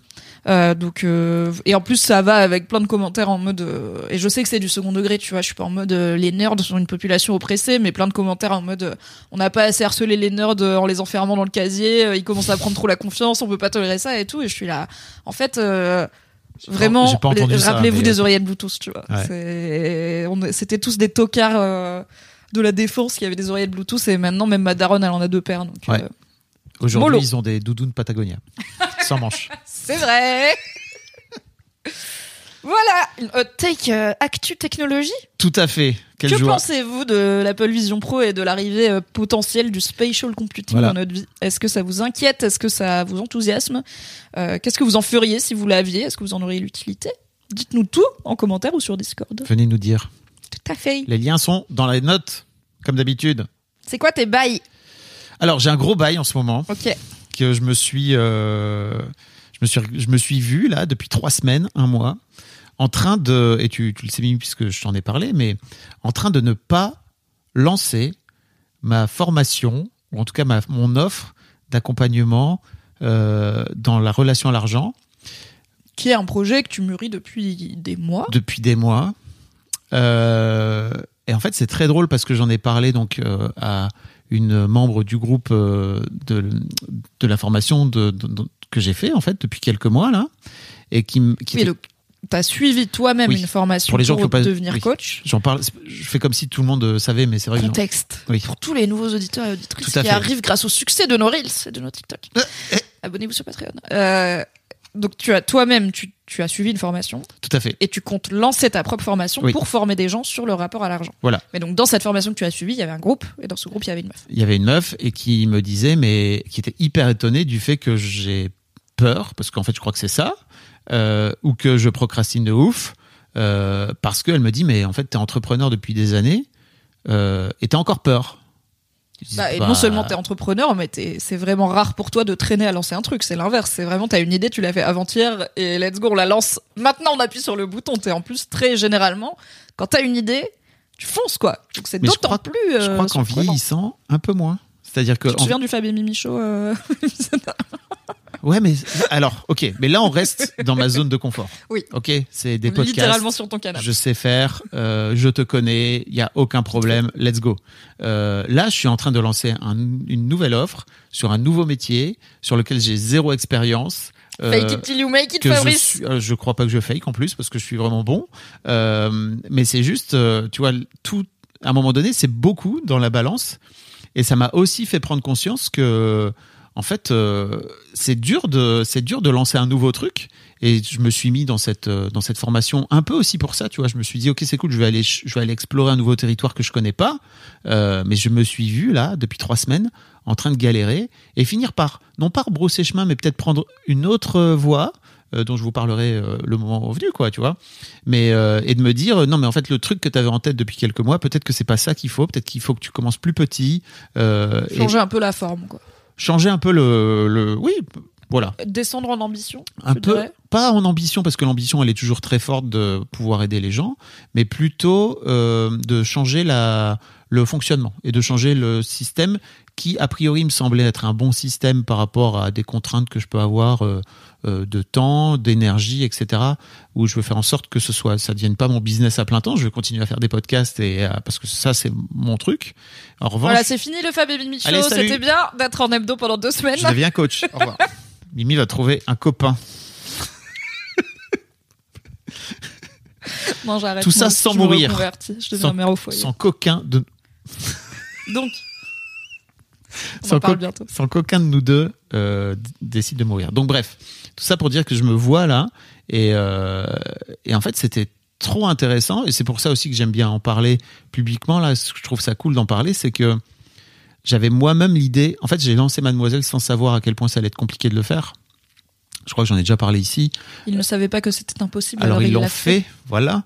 Euh, mais là, pour le coup, je vois un peu tous les enchevêtrements que ça va créer, notamment dans ma vie. Il faut que je réussisse à trouver du temps, que je mobilise euh, la bonne masse de temps, que je m'engouffre pas non plus dans un truc euh, qui est un peu nouveau pour moi et que je vais peut-être mettre de côté mes podcasts. Enfin, c'est tout un équilibre qu'il faut que je réinstaure. Et c'est très intéressant de m'être vu pendant trois semaines foutre la tête dans le seau, quoi.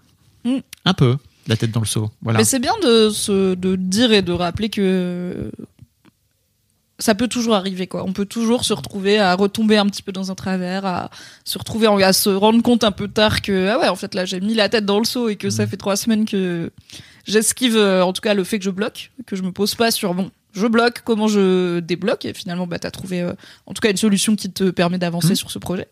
Euh, et c'est chouette de même après autant de décennies d'entrepreneuriat, je Ouais. trouve que c'est rassurant de montrer que bah il y a encore des doutes, il y a encore des peurs et lancer un projet c'est toujours quelque chose euh, qui peut faire un peu flipper et pour lequel on peut se sentir un peu pas assez légitime et que c'est ok euh, d'avoir ces craintes là, mais c'est chouette d'en parler et de faire les, et de pas les laisser euh, nous empêcher de le faire, c'est surtout ça. C'est surtout ça. Et, euh, et je trouve ça cool aussi parce que ça permet de pouvoir euh, relativiser aussi si vous êtes en train de réfléchir à lancer un projet, que vous voyez un peu galérer.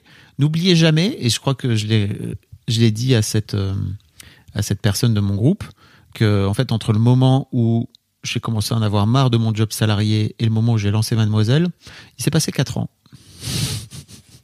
et que faut toujours faire bien gaffe à la façon dont on raconte les histoires ou euh, dont notamment les entrepreneurs, les entrepreneuses racontent les histoires parce qu'il y a beaucoup de storytelling, n'est-ce pas? C'est un je peu me suis fait tout seul. le truc à la mode. Euh, et effectivement, euh, j'aime bien rappeler aussi que bah en fait j'ai mis quatre ans avant de me lancer et qu'en fait avant ça j'avais une trouille euh, incroyable et que le moment où je me suis lancé c'était je crois le moment où j'avais plus trop d'autres choix en fait sinon d'avoir juste envie d'aller crever tous les matins quoi donc euh, donc voilà je trouve ça cool et n'oublions pas que j'avais quand même une une femme avec moi qui était hyper euh, euh, supportive Mm. euh, qui m'a qui a pris sur ses épaules pendant sept ans euh, les finances du foyer, etc. Et que en fait, sans elle, sans, alors je crois que je l'aurais fait quoi qu'il arrive, mais je l'aurais sans doute fait très différemment et, Ça aurait été plus compliqué, c'est beaucoup plus compliqué. Donc, euh, donc voilà, c'est intéressant. Yes Eh bien, écoute, euh, est-ce que les gens peuvent te suivre quelque part pour avoir des nouvelles de cette future formation? Oui, je vous mettrai un petit lien. Très bien. j'ai vous fait une, euh, j'ai fait une page, euh, je fais un petit formulaire Google, tu vois, où les gens peuvent s'inscrire. Euh, voilà. All right. Hâte de découvrir. Et Tout ce toi, que tu vas apprendre aux gens. tes bails, tu m'as teasé un peu sur tes bails. Ouais. Est-ce que tu peux raconter la façon dont tu Bah m'as teasé ouais. sur tes bails? Mon premier bail, c'est que j'ai le seum parce que j'ai gâché un excellent moment en ne me faisant pas confiance sur mon sens de l'humour. Hier, j'étais au téléphone avec Fabrice. Hier soir, on savait qu'on tournait aujourd'hui. Oui. Vraiment, on fait attention à pas trop se raconter les trucs dont on va parler dans Oui, l'émission, sinon très c'est important. redondant. On aime bien la surprise. Et, euh, et donc je, je parlais du tournage d'aujourd'hui et je lui ai dit ah bah ça va, je pense que ça va te plaire ce que je vais raconter dans mes bails euh, puisque c'est un sujet qui devrait te parler et euh, bah j'ai passé un petit cap dans ma vie d'adulte. Et tu m'as dit ah bon? Et je t'ai dit ouais j'ai enfin accepté que je veux des enfants. Et il y a eu un tel silence. Moi j'étais là. Est-ce que ça a coupé? Est-ce qu'il va me dire non t'es con? Ou est-ce qu'il va pas oser me dire ah t'es con parce que si jamais c'est vrai tu veux pas être la personne qui dit arrête t'es con? Comme j'ai été cette personne une fois qu'une collègue a annoncé sa grossesse et je lui ai dit MDR et en fait c'était vrai. Moi, je l'ai pris premier Doug. hein. et vraiment au bout de 3-4 secondes t'as juste dit quoi? La réponse tu t'es pas mouillé t'étais là quoi? On va pas dire c'est bien ou c'est pas bien juste peux-tu creuser et là j'ai explosé de rire parce qu'évidemment que non Fabrice je suis toujours child free vous inquiétez pas Putain, bah pas vous inquiétez pas, mais juste euh, quand tu m'as dit ça, moi, je me suis vraiment dit, ok, à un moment donné, euh, enfin, il se passe plein de trucs dans ce pays. Euh, Est-ce que là, le monde est en train de s'écrouler? Qu'est-ce qui se passe? Ça y que est, vraiment pour moi, c'est vraiment genre il faut revoir l'intégralité de, de l'existence. il neige dans le désert Mimi fait des gosses Enfin- enfin, qu'est-ce qui se passe? Voilà, au bout d'un moment. Est-ce qu'on va se mettre à aimer les parapluies? Non. J'ai vu ma réalité euh, vraiment transformée pendant ces trois ou quatre secondes de qu'est-ce qui est en train de se passer? Est-ce que c'est vraiment en train de se passer? Est-ce que dans genre dans deux ans, Mimi est daronne jusqu'au cou? Et alors à ce moi je moment-là, ferais histoire de Daron. incroyable dos. J'ai là, let's go. Euh, J'espère que je vais être le parrain. Bref, en vrai bien sûr tu serais le parrain bien non, sûr je vais pas te dire ça. ben oui mais je te le dis Non, parce que Denis, il était trop relou. Il était là. Moi, Ah. je- moi, je- il a vraiment fait ça. Mais lui, il était premier, Doug. Genre, j'espère que je serai le parrain. Sous-entendu, si je le suis pas, on a un problème. Et donc, mon ex-femme disait, en fait, il va pas être parrain juste par esprit de contradiction parce qu'il casse les couilles. C'est pas beau de réclamer, elle a dit. Et ça lui fera la bite. Et voilà, dans la vie, il ne faut pas toujours trop insister. Tout vient à point. À qui c'est attendre. Exactement. Donc non. Et euh, évidemment, si un jour je change d'avis et que finalement je veux des enfants, je ne m'en excuserai pas. Mais je sais aussi que J'espère que mal tu de l'expliqueras ici. Ah à ce bah oui. micro et que tu me feras la surprise, motherfucker. Hmm. Je sais pas parce que je me dis que je pourrais probablement gagner plus d'argent en le faisant ailleurs, tu vois. Si je peux faire Quoi? un live Twitch sur ma chaîne où genre je dis subber à la chaîne pour payer les biberons, c'est cher, tu vois. Et après bon, je sais pas, je réfléchis. Waouh, ça y Bah est, la non, mais meuf quitte à avoir-. Vous savez combien ça coûte un enfant Oui, C'est très trois- cher. Bien combien sûr, je vais le rentabiliser. Combien, tu crois? Combien? 10 000 euros, non, euh, la première année Il y a What pas the un truc fuck? comme ça 300 000 euros. 300 000 euros, Au mais pas total. en un. Ah oui, Un enfant. toute sa vie. Bon, Pas, pas toute sa vie, euh, jusqu'au moment où... c'est plus à toi de t'en occuper. Incroyable. Quid Donc tu deviens un stamum, Non c'est la boule Attends. noire. C'est aussi la boule noire, ça marche aussi. Ah. Euh, donc je deviens un stamum. Non, euh, non, mais pour le coup, je dis, euh, enfin, je dis, rassurez-vous, je n'ai pas changé d'avis parce que je sais que pour certaines personnes child free et notamment certaines femmes qui ne veulent pas d'enfants comme moi, quand on voit une femme en plus un peu personnalité publique child free qui finalement change d'avis et fait un enfant, très bien pour elle, mais il y a un peu un côté genre, ah, Ah. ça va donner du grain à moudre aux gens Oui. qui disent c'est une passade. C'est ça, un peu une trahison. Pas La- du tout. C'est juste que sais. les cons vont s'en. Mais non, mais je le dis parce qu'il y a des. une vanne. En vrai, dans les groupes child free, Ouais. des fois, il y a des gens qui sont très véhéments envers les enfants ou les personnes qui font des Mhm. enfants, et notamment les mères. Et je suis pas dans ce, ce gang-là, et qui vont reprocher Ouais. à une personne qui pensait être child free qui change d'avis, traître à la cause. Tu Très sais que quand j'ai mis mes veuches, j'ai reçu des messages de gars qui me disaient c'est une trahison à la cause des chauves. Et je comprends en plus. Ben oui, moi je aussi. comprends, il y a un vrai truc de mec. Tu fais partie des rares chauves publics à assumer et en fait à venir dire j'ai aucun problème avec et tu te mets des veuches. Quoi? Ben, j'ai eu un peu ça quand j'ai perdu du poids parce que Ah oui. j'ai perdu euh, 15 kilos euh, il y a deux ans maintenant. Euh, donc je suis passée de plutôt plus size, en tout cas une femme plutôt grosse, euh, à une femme dans les standards euh, de beauté, Ouais. de désirabilité. Et euh, alors, c'était pour plein de raisons indépendantes de ma volonté, euh, notamment de santé et tout. Je vous mettrai un lien dans la description si vous Oui. voulez savoir comment j'ai perdu 15 kilos en quelques mois. Euh, mais euh, je, enfin, je m'en veux pas et je suis pas désolée. Et en plus, j'ai pas fait exprès. Je me suis pas dit tiens, je vais faire un régime Mm. Oui, et oui. tout. Et quand bien même, bah, j'ai le droit, c'est mon corps. Mais je sais qu'il y avait un truc en plus à l'époque. J'étais encore rédac chef de Mademoiselle où j'étais contente de rendre visible bah, un corps féminin euh, différent de ce qu'on peut voir. Même dans les médias, les médias web, les journalistes qu'on voit le plus femmes mises en avant, elles sont quand même souvent assez désirables, surtout dans les jeunes Ouais. médias comme, euh, comme Mademoiselle l'était. Donc euh, bah, je ne suis pas très très à la cause, mais je peux comprendre qu'il y a un peu un truc de « Ah bah c'était cool d'avoir une meuf cool des internets qui euh, est pas gaulée comme les situations, tu vois, qui est un peu plus, Oui. un peu plus grosse. Bref. Je n'ai pas changé d'avis, je ne veux pas d'enfant. Par contre, j'ai fait un truc que j'ai jamais fait dans ma vie et qui est, je pense, un cap intéressant de ma vie d'adulte, comme je te l'ai teasé. J'ai eu rendez-vous avec ma généraliste la semaine dernière et je lui ai dit Hello, est-ce que euh, on pourrait euh, bosser ensemble sur euh, ma consommation de substances variées, notamment d'alcool, afin de euh, maîtriser mieux. Alors, je suis pas dans une démarche de j'aimerais ne plus boire du tout, mais d'être plus en maîtrise, plus en conscience, plus en prudence et plus à l'aise avec euh, ma propre consommation parce qu'elle a un peu réaugmenté en, en fin d'année. Donc là, on est en février 2024. Elle a un peu réaugmenté en décembre 2023, qui est le moment où bah, j'étais diagnostiquée en dépression et je me suis dit en décembre, je j'ai peu bossé, j'ai mis de côté euh, pas mal de mes missions, je suis peu sortie et je me suis dit bon, je me repose. Mm. Euh, je suis vraiment au bout et je suis un peu indulgente avec moi-même. Et dans ces indulgences, il y avait en plus, c'est les fêtes et tout. On a pas mal teasé. Tu n'étais pas si indulgente avec ton corps, si je puis me permettre. Tout à fait.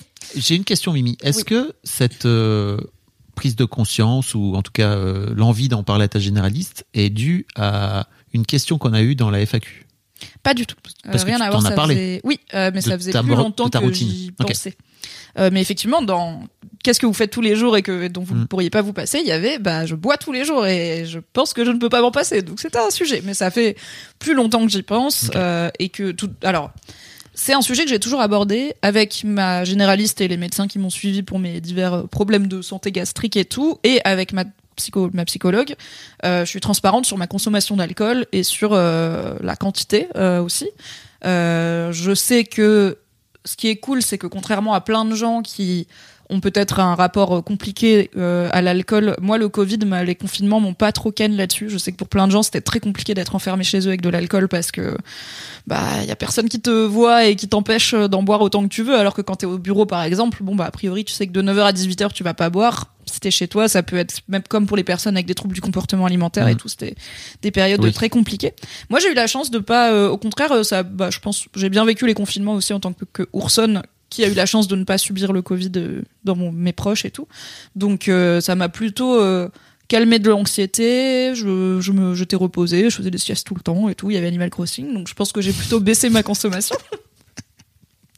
Donc voilà, je suis honnête sur la quantité avec mes médecins professionnels de santé, euh, que ça soit santé physique ou santé mentale.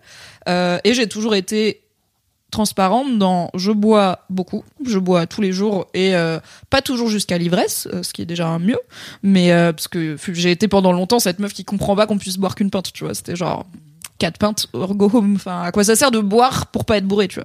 Est-ce qu'on parle de ma fête d'anniversaire? Oh, il y a beaucoup de soirées. Alors, ta fête d'anniversaire et beaucoup d'autres où j'étais vraiment beaucoup trop torchée par rapport au reste du monde. Ou alors, d'autres gens étaient aussi beaucoup trop torchés, mais j'en faisais partie. Y compris Mimi a parfois une, sur des lieux professionnels, quoi. Voilà, Mimi a une. euh, À un moment donné, t'as l'œil qui vrille. Et quand. C'est que le, le signe qui fait que toi, tu reconnais que. Ah, moi, Ah, Shireb. Voilà. Et, euh, et tu deviens totalement incohérent. T'es trop chiante en plus. Bah, ça, moins. Tu Juste vois, ça va fait très dormir. longtemps trop que chiant. j'ai pas été reb Ouais. à ce point-là. Donc, euh, déjà, euh, cool. On est plus en contrôle de Vive la le trentaine. verre de trop, tu vois. Alors ouais, mais même avant la trentaine, pour le coup, euh, j'ai, je dis pas que j'avais plus jamais été vraiment bourré, Mm. mais c'était quand même beaucoup plus rare et plus dans des situations où c'est ok, tu vois. Genre, je sais que je suis en pyjama party chez des copines. On Oui. s'est dit ce soir, on commande des pizzas, on se bourre la gueule et on se raconte nos vies. Bon, pas faire tous les mardis, mais de temps en temps, voilà. Mais là, voilà. Bon, bref. Donc je disais à mes, euh, j'ai toujours été transparente avec mes médecins là-dessus, enfin en tout cas ces dernières années, et je leur disais voilà ma consommation, je sais qu'elle est élevée, honnêtement j'ai pas envie de bosser dessus. Genre j'ai pas, je sais que vous allez me dire il faut boire moins, je vous entends, tout comme quand je leur dis je fume des clopes, ils sont là-bas, faut pas. Je suis là, je sais c'est votre métier de me dire faut pas. Et vous faites bien de me le dire, hein, un jour ça va marcher, mais honnêtement, je suis pas dans une démarche de vouloir ni réduire ni arrêter. Donc c'est jamais un sujet sur lequel on s'est beaucoup penché, ni avec ma psy, ni avec ma généraliste. Euh, sauf voilà, quand j'avais des problèmes d'estomac, bon bah vaut mieux éviter le vin parce que c'est acide quoi. Oui. Mais euh, mais pas plus que ça. Donc c'est la première fois que je demande à une professionnelle de santé, hey, euh, est-ce qu'il y a des outils, est-ce qu'il y a des tu vois des substituts, des tips, des tricks, euh, puisque je suis pas dans une démarche où j'ai envie d'arrêter de boire totalement ou de consommer des substances, mais j'ai envie de le faire en contrôle et en conscience et pour des bonnes raisons. Par exemple, en pyjama party, on a décidé d'être fonfon avec mes copines Oui.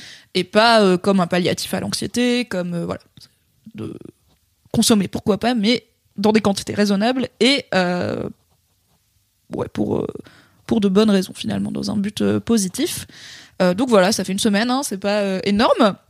Euh, les, tips qu'on a mis en place, euh, déjà on fait un peu genre, ouais, les tips qu'on a mis en place pour commencer, c'est euh, ne pas, en fait, je me déplace pour boire, dans le sens où je bois plus euh, posé sur mon canapé avec ma bière Ouais. devant moi, tu vois. Je me lève et je vais genre à la fenêtre ou quoi. Du coup, je suis debout, je suis consciente, je m'interromps dans ce que je suis en train de faire. Si je suis, bon, si je regarde un film à la limite, je peux le regarder debout, mais si je suis en train de jouer, machin, bah non. Que ce soit pas automatique, quoi. Voilà, que Et ça soit pas machinal et automatique. Euh, de quand je me dis tiens j'ai envie d'un verre, attendre un quart d'heure pour voir est-ce que j'ai vraiment envie d'un verre en fait ou est-ce que juste j'ai pas envie de déjà me poser, peut-être boire un verre d'eau ou un petit coca et puis attendre. Euh, le classico alterner euh, euh, un soft et une boisson alcoolisée. Alors déjà pour des raisons de gueule de bois, mais aussi pour bah ouais pour éliminer le réflexe de tiens ma pinte est finie, j'ai recommandé une pinte, tu vois. Maybe je commande un coca. Alors ça pose deux trois questions de Hmm, le coca est plus cher que la pinte, mais ça nous le sachons. euh, on est dans un pays plutôt pro alcool. Alors oui, clairement.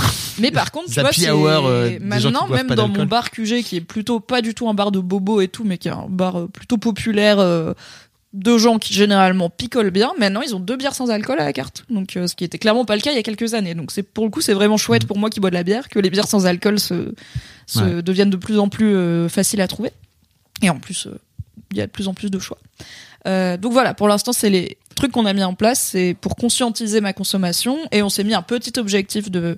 En fait, on s'est mis un objectif un peu long terme de à terme, j'aimerais bien avoir à peu près ça comme consommation, tu vois, Mhm. sans me dire je suis obligé de boire tant de fois par semaine, mais de pas aller au- au-delà en tout cas. Euh, et donc par exemple, j'aimerais diviser ma consommation par deux et ma généraliste, ma généraliste m'a dit on va commencer par palier.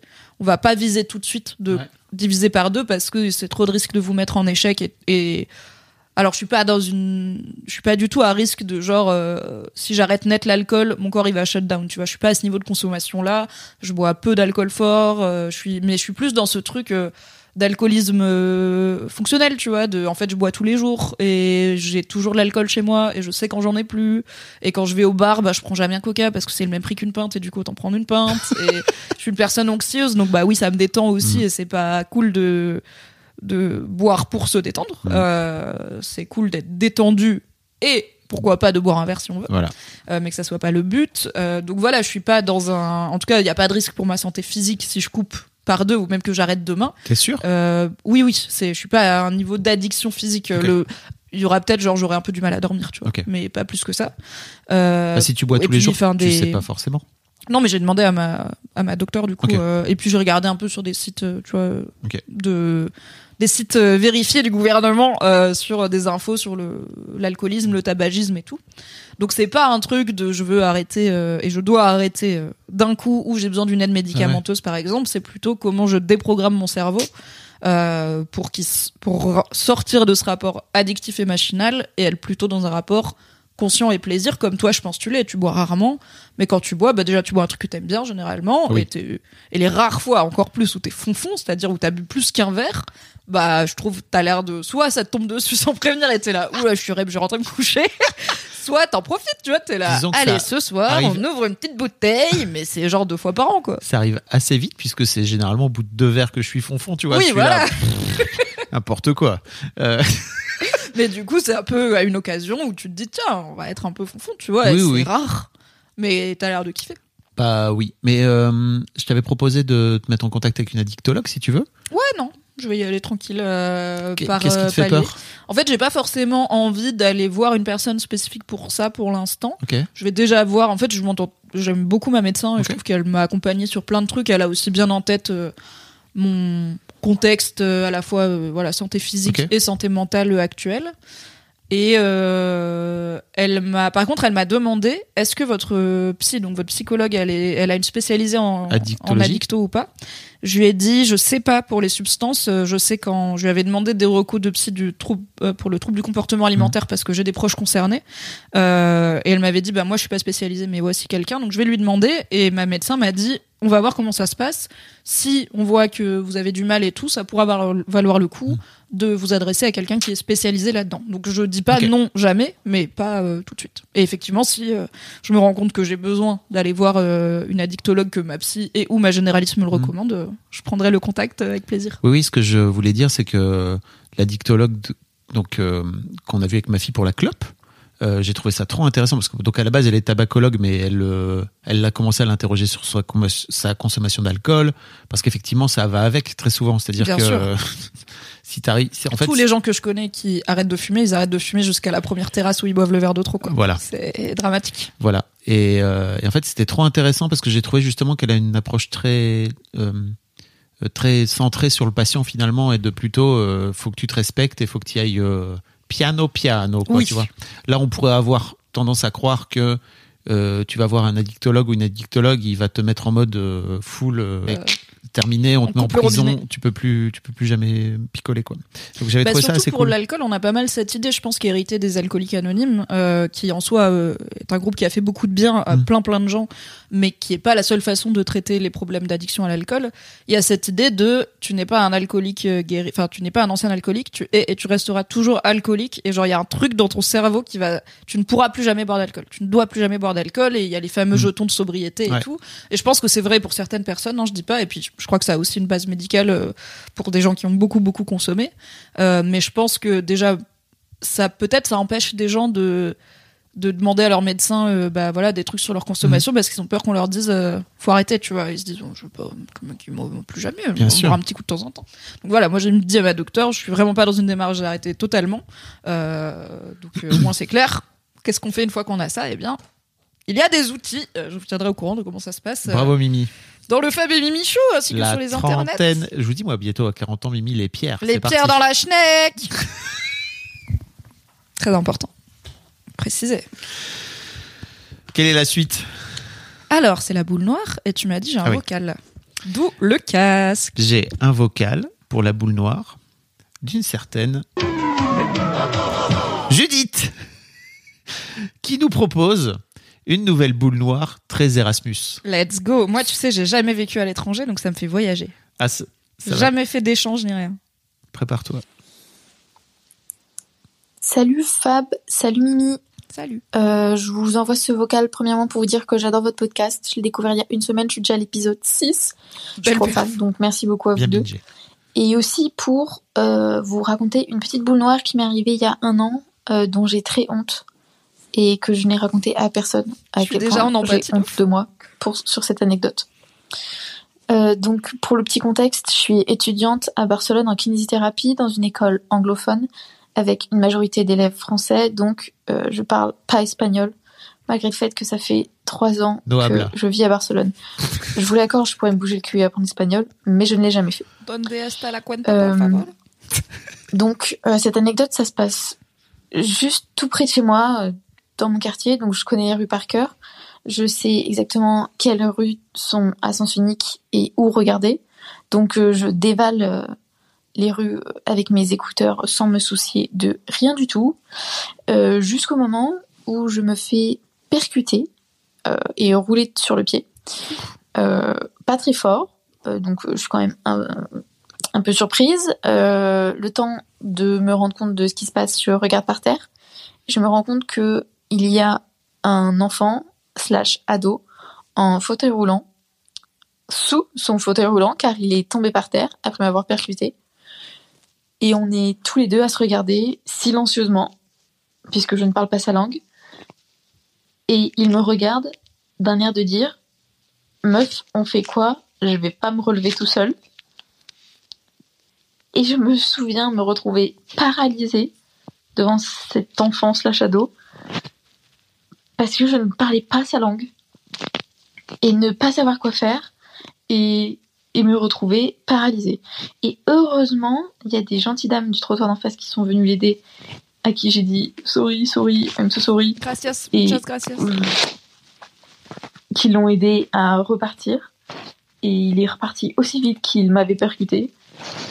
Et, et je suis donc repartie sur mon chemin euh, dans un état de honte par C'est rapport dur. à moi-même.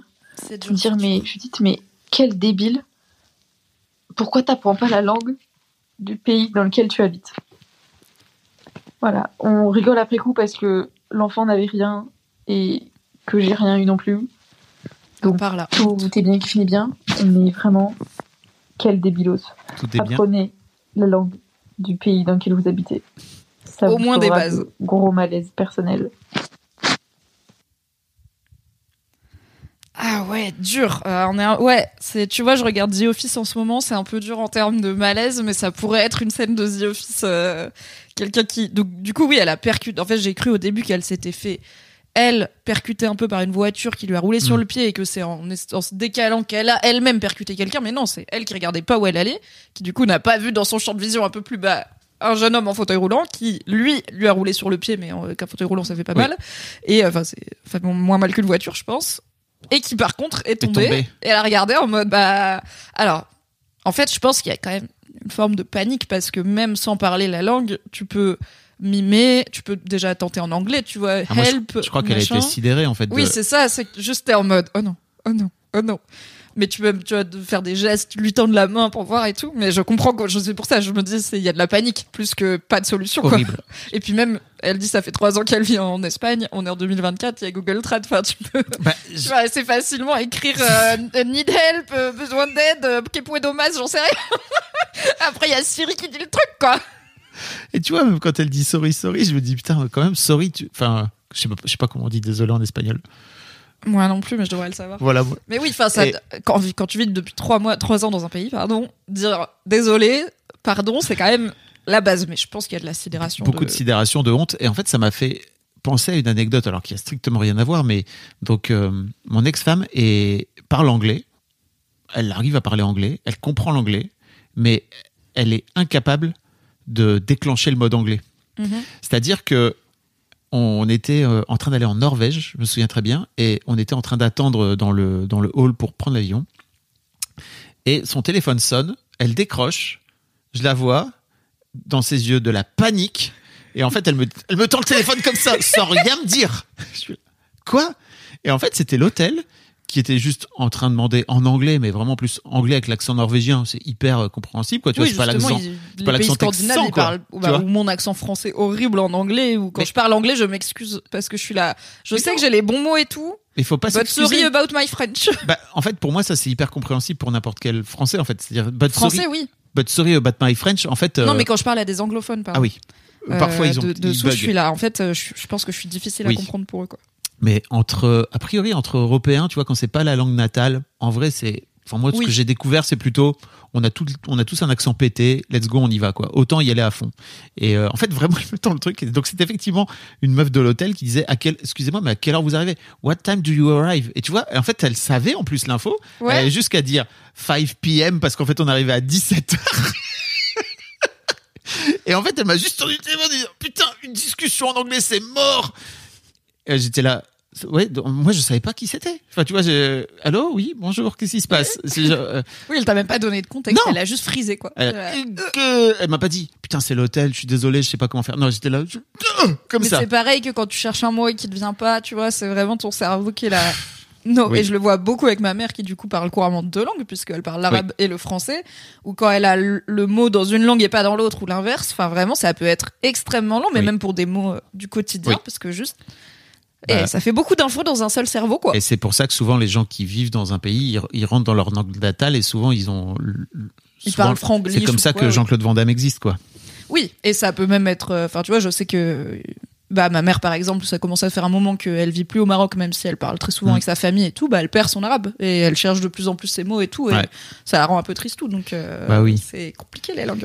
Mais pour revenir sur la boule noire, je pense que peut-être alors, je suis pas euh, porte-parole des personnes en situation de handicap et je pense qu'elles ont toutes des réalités et des besoins différents, mais je trouve que ça, ça dit un peu aussi. En fait, si c'était pas une personne en fauteuil roulant et juste une personne euh, qu'elle a fait tomber euh, en la percutant au Mm. coin de la rue, peut-être qu'elle aurait eu moins peur de l'aider, tu vois. Oui. Et je pense que des fois, face à des personnes en situation de handicap moteur, notamment, euh, bah on peut avoir, enfin, les traiter différemment. Enfin, en tout cas, voilà, paniquer. Je t'avoue que moi, je saurais pas comment faire. C'est-à-dire, bah comme avec n'importe qui en fait lui tendre la main et enfin j'ai un j'ai un pote qui est en fauteuil roulant euh, depuis euh, sa naissance qui peut euh, faire quelques pas debout notamment euh, souvent euh, les bars et les restos ils marquent accessible mais t'as genre deux marches pour aller Ouais. aux toilettes tu vois. Il est là. Cool euh, vraiment super. Donc il peut se déplacer un petit peu debout mais pas beaucoup. Et euh, du coup bah il m'avait un peu sensibilisé alors déjà à tous les trucs de en fait euh, ne prenez pas le fauteuil d'une personne pour le pousser sans lui demander parce qu'il y a Mm. vraiment des gens qui font ça euh, non faites pas ça incroyable. euh, ce- c'est pas aider de faire ça, euh, demander toujours à la personne, enfin voilà, des choses de Ouais. base de d'interagir avec un humain. Mais je voyais aussi qu'il y avait ce côté où les gens euh, abordaient son corps euh, de façon très différente de celui d'une personne valide qui serait juste tombée dans la rue, par exemple, tu vois. Et ce truc de comme s'il était en, en sucre ou on n'ose pas le toucher. Et c'est, je pense que ça vient du fait qu'on on n'est pas tous et toutes habitués à côtoyer des personnes euh, en situation de handicap. Mais du coup, voilà, peut-être ça peut être l'occasion de mettre un petit mot sur en fait que la personne soit en fauteuil roulant ou pas, ça dit rien sur elle et sur à quel point elle est mobile. Juste tendez-lui la main, pro- proposez-lui dans la langue que vous pouvez, y compris euh, langue des signes. Do you need help? C'est ça. c'est- Voilà. euh, C'est qu'en fait, à mon avis, si elle s'était retrouvée face à un Français ou une Française, tu vois, elle aurait pu lui dire, ok, qu'est-ce que je peux faire pour vous aider? Oui, Euh, oui, c'est une surcouche de surcouche de panique, quoi. Et elle dit qu'elle l'a jamais raconté à personne, donc il y a vraiment ce truc de. honte. Merci de nous Merci avoir confié de- ce secret que tu emporterais sinon dans ta tombe. Oui. Et euh, écoute, il y a Pierre Boule Noir. Oui. Tant que personne n'est blessé, à part un petit peu ton ego. Euh, Après, oui, euh, il y a quand même beaucoup de gens qui partent vivre dans d'autres pays et qui ne font pas l'effort d'apprendre au moins des bases de la langue. Peut-être que ça vous motive à voilà, avoir les, les phrases d'usage, cette anecdote, pour que Ouais, ça ne vous n'arrive pas. Clairement. Euh, voilà pour la boule Est-ce noire. que cette caméra est fermée? A few moments later. Pour les gens qui nous regardent sur YouTube, Mimi est de retour. Après avoir été silenciée et invisibilisée, alors que je suis la seule femme de ce podcast, Et moi, je suis le seul chauve, d'accord? C'est vrai. Merci pour la représentation. C'est l'heure. Oui, donc qu'est-ce qui s'est passé pour les gens qui l'ont regardé sur YouTube? Euh, Problème technique. J'ai disparu un moment. I'm back. Voilà, on a mis un peu de temps à se rendre compte. bon, j'ai levé les yeux vers la cam et j'étais là. C'est marrant, on dirait que l'objectif est fermé. C'est marrant, hein Il était fermé. Voilà. C'est vrai. J'espère que je ne vous ai pas trop manqué. C'est l'heure de Mars et Vénus. Oui. Et alors, je voulais t'amener un sujet dont je crois on n'a pas encore parlé, sur lequel je pense qu'on va être d'accord, mais qui est quand même intéressant et j'ai hâte de voir les réactions des gens.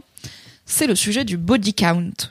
Qui n'est pas, contrairement à ce que le terme indique, un mot indiquant le nombre de personnes que tu as tuées, mais le nombre de personnes à as- qui tu as couché. Tout à fait. Avec qui tu as couché. À qui tu as confié ton jeune et frêle corps.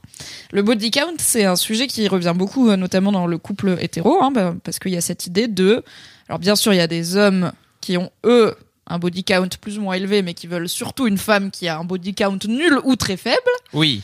Qui pensent encore qu'un vagin qui prend la même tub 48 fois, il est pas déformé, mais qu'un vagin qui prend 48 tubs une fois, c'est un- une autoroute. Je suis là, ça ne marche pas comme ça la biologie. Vraiment, c'est un muscle. On peut faire sortir un bébé et après, ça se resserre. Vous croyez votre tub, elle va changer quoi que ce C'est soit un à ça truc de déformation du.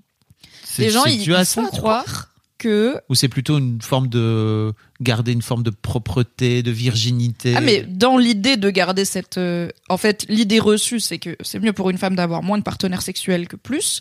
Et pour nourrir cette idée reçue, il y a plein d'idées fausses qui circulent, dont euh, des idées fausses biologiques, comme quoi euh, le vagin serait déformé et se relâcherait de par la pratique de multiples chibres, alors qu'un seul chibre tous les soirs, ça- parce qu'ils vont t'expliquer, mais non, mais parce que tu vois, il y a différentes formes, alors que c'est une fois la même forme, c'est n'importe quoi. C'est vraiment, il y a vraiment des gens qui parlent de ça Mais sur oui, on en avait fait des articles sur Mademoiselle, c'est comme le truc de J'avais pas lu. une clé qui ouvre toutes les serrures, c'est une très bonne clé. Mais une serrure qui est ouverte par toutes les clés, c'est une salope. T'es là, c'est marrant, j'ai l'impression que ton allégorie parle des femmes et pas des objets, c'est fou. Euh, voilà, c'est plaisir d'être une femme. Donc Oh. dans cette idée de déjà euh, les femmes de petite vertu, c'est pas bien. Alors il y a le truc basique de je voudrais une femme qui a eu zéro partenaire pendant que moi je me suis tapé euh, la moitié de la France. Bon, c'est un peu extrême, mais c'est un, c'est un vrai sujet apparemment pour pas mal de gens en couple hétéro. Le body count de leur partenaire, donc l'expérience euh, sexuelle, le nombre de partenaires sexuels de leur moitié, et euh, qu'est-ce qu'on fait quand il y a une grande disparité c'est souvent euh, discuté dans le sens quand la femme a eu plus de partenaires que l'homme, euh, mais ça peut aussi se poser dans l'autre sens. Et je sais que pour le- les avoir lus sur, sur Internet, euh, il y a aussi des femmes qui préfèrent que leur partenaire n'ait pas eu beaucoup de, n'ait pas vu beaucoup de schneck hein, finalement dans sa vie. Et j'ai eu une discussion Wow. là-dessus avec. En fait, c'est un sujet que j'aborde avec sans problème, hein, comme tout le monde le sait, je raconte ma vie sexuelle Oui. sur Internet ainsi que aux gens que je connais dans la vraie vie. Personne n'est à l'abri. Et donc avec mon partenaire actuel, mais avec tous mes partenaires avant, euh, on a eu au moins une fois cette discussion de tiens, tu, tu sais avec combien de gens t'as couché Tu comptes sur tes doigts et tout. Et j'en ai toujours eu, car je suis une salope, plus euh, que euh, mes partenaires. En tout cas, euh, j'ai pas à souvenir d'avoir un mec qui m'a dit ah bah moi j'ai tant, euh, c'est-à-dire plus. Et ça n'a jamais été heureusement un problème. Je suis plutôt avec des garçons fréquentables. Mais je me souviens d'avoir eu ouais ces discussions où genre le gars il compte et il est là bah je sais pas genre 6 et moi je suis là ok alors 42. non, lui, c'était le même que le deuxième, mais on a recouché ensemble, mais du coup, ça compte pas, c'est le même, même personne. Ah, ah, ah, ah. Ah, en même temps, oui, non, est en train de non, compter sur ses doigts. Euh, et en fait, il y a, tu vois, dans, ça pourrait être une scène de sitcom ou de comédie Ouais. romantique des années 2000 avec le mec qui s'effondre petit à petit en se rendant compte que sa meuf, euh, alors soit euh, est une salope, soit euh, en se sentant diminuée de je vais jamais pouvoir la satisfaire. euh, Ah oui. Tu vois, c'est elle a Ah, autant d'expérience et tout, il y a ça aussi. De, euh, ça me met la pression. J'ai besoin d'être, j'ai l'impression d'avoir, de devoir être plus performant et tout. ok.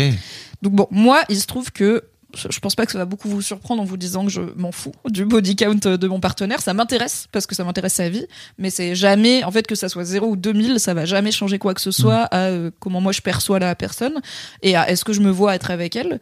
Euh, je pense que plus c'est bas et plus ça m'interrogerait pas en mode euh, qu'est-ce qui fait qu'il a aussi peu d'expérience parce que juste des fois dans la vie ça arrive mais j'ai pas envie d'être avec un mec à qui je dois tout apprendre donc euh, à quel point il est à l'aise euh, et en fait on peut avoir eu une seule partenaire et avoir et être très à l'aise euh, au lit Mm. et on peut en avoir eu 15 et pas savoir euh, comment toucher un corps parce qu'on n'a jamais euh, été euh, libéré et aligné dans sa sexualité donc c'est vraiment pas une euh, Oui, une métrique très fiable.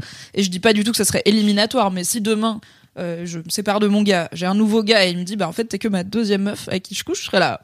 Surprenant à nos âges, dis donc, mais c'est pas un problème, tu vois, c'est genre intéressant. Il y aurait pas un truc chez toi d'un peu de OK, je vais donc euh, sortir un, Robinson, euh, je vais sortir un tableau cours. blanc. Non, mais je suis pas Brigitte Macron, t'es fou. Moi j'aime me faire attacher et me prendre des baffes, je suis pas là pour donner des cours. je Mais ça n'a rien ça. à voir avec Brigitte Macron. Qu'est-ce que tu racontes Côté Déjà, ça n'a rien à voir avec, euh, avec voilà, la différence autorité, d'âge. quoi. Non, mais je sais, mais c'était sa prof, littéralement. Genre, Oui. euh, c'était sa, son enseignante euh, Entendons-nous. de type, euh, c'était son travail, quoi. Oui, mais tu pourrais très bien enseigner n'importe quoi à un mec de ton âge. Oui, mais en fait, je trouve que coucher avec quelqu'un, surtout quand on le fait plusieurs fois, de base, on est toujours en train de s'enseigner et de se faire découvrir des trucs, Oui. peu importe avec combien de gens on a Mm. couché, tu vois. Très d'accord. Et euh, du coup, euh, j'essayerais même de ne pas être dans une posture euh, de sachante. C'est toujours mieux. Et euh, bah, j'en avais fait un article sur Mademoiselle. J'avais été la première fois d'un mec de 27 ans il y a quelques années. Et évidemment, en illustration, j'avais mis Cameron Diaz dans le film Bad Teacher pour avoir l'idée de voilà, je, je lui ai appris où était le clitoris. J'exagère un petit peu. Et pour le coup, j'étais un peu dans une posture de je te montre, mais parce que lui était très angoissé et euh, donc je le savais en, en y allant hein, que j'étais la première et tout. Et euh, c'était pas un souci.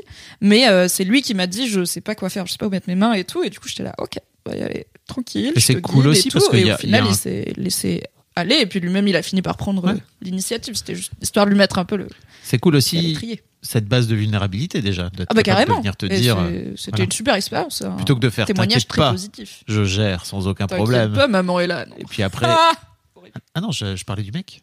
Ah oui, que le Que- mec que le fasse cramer. euh, T'inquiète, je gère. Ah, J'en ai eu plein des meufs. Alors qu'en fait, euh, Non, bah en plus, euh, Miskin, euh, c'est moi qui lui ai. Alors, je lui ai pas sauté dessus, je lui ai fait une mimi, c'est-à-dire que je lui ai dit J'ai envie de t'embrasser. Et il était là Ah, moi aussi, mais j'ai peur. J'étais là Bah, qu'est-ce qui, quoi, pourquoi je, je, je fais peur? Oh, dis Non, mais parce qu'en fait, j'ai une amoureuse. Quoi? Ouais. J'ai jamais eu d'amoureuse. Ah bon, mais mignon comme t'es, d'accord, c'est pas grave, on en parle. Bref. Euh, donc, ça, je n'ai pas de vraiment le nombre de personnes avec qui ma moitié a couché ou pas couché n'est absolument pas un- quelque chose qui m'intéresse ou qui me permet de définir sa valeur ou qui c'est en tant que personne. Je comprends que ça peut éventuellement dénoter une, un rapport différent au sexe, peut-être, euh, et à, et à l'amour et aux relations. Quelqu'un qui en a deux versus quelqu'un qui en a 2000, tu vois. Mais euh, c'est pas forcément éliminatoire. Je sais pas qu'est-ce qu'il en est pour toi. Est-ce que c'est des discussions qui ont lieu dans ta vie, dans tes cercles, dans tes potes, ce truc de. Est-ce que tu t'en parles aussi avec tes conjointes de. Enfin, aux meufs que tu dates, de combien de Alors, personnes euh, Déjà, j'aimerais bien dire aux jeunes mecs et aux mecs, d'une manière générale, que mon expérience, pour en avoir un peu parlé et avoir parlé des expériences passées avec mes partenaires euh, féminines, c'est que globalement, euh, le sexe, c'est assez difficile pour une nana de trouver un mec avec qui c'est chouette. La quantité ne fait pas la qualité. Globalement, euh, les mecs ne savent pas trop bien s'y prendre et que faut pas partir du principe que parce qu'une nana a eu euh, plus d'expérience que toi ou plus de body count, comme tu dis, un body count pas parce supérieur, qu'elle a vu des kilomètres de tubs que, que pour autant des tubs agiles. c'était intéressant et sympa. Donc euh, déjà, pour moi, c'est vraiment un truc important à dire Mm. et à faire savoir et à dire aux petits mecs, c'est Oui. que ça n'a, petits, quand je dis petits mecs, plus jeunes que moi peut-être, euh, c'est que ça n'a strictement rien à voir avec le nombre et que globalement, tu peux être un super amant pour une nana.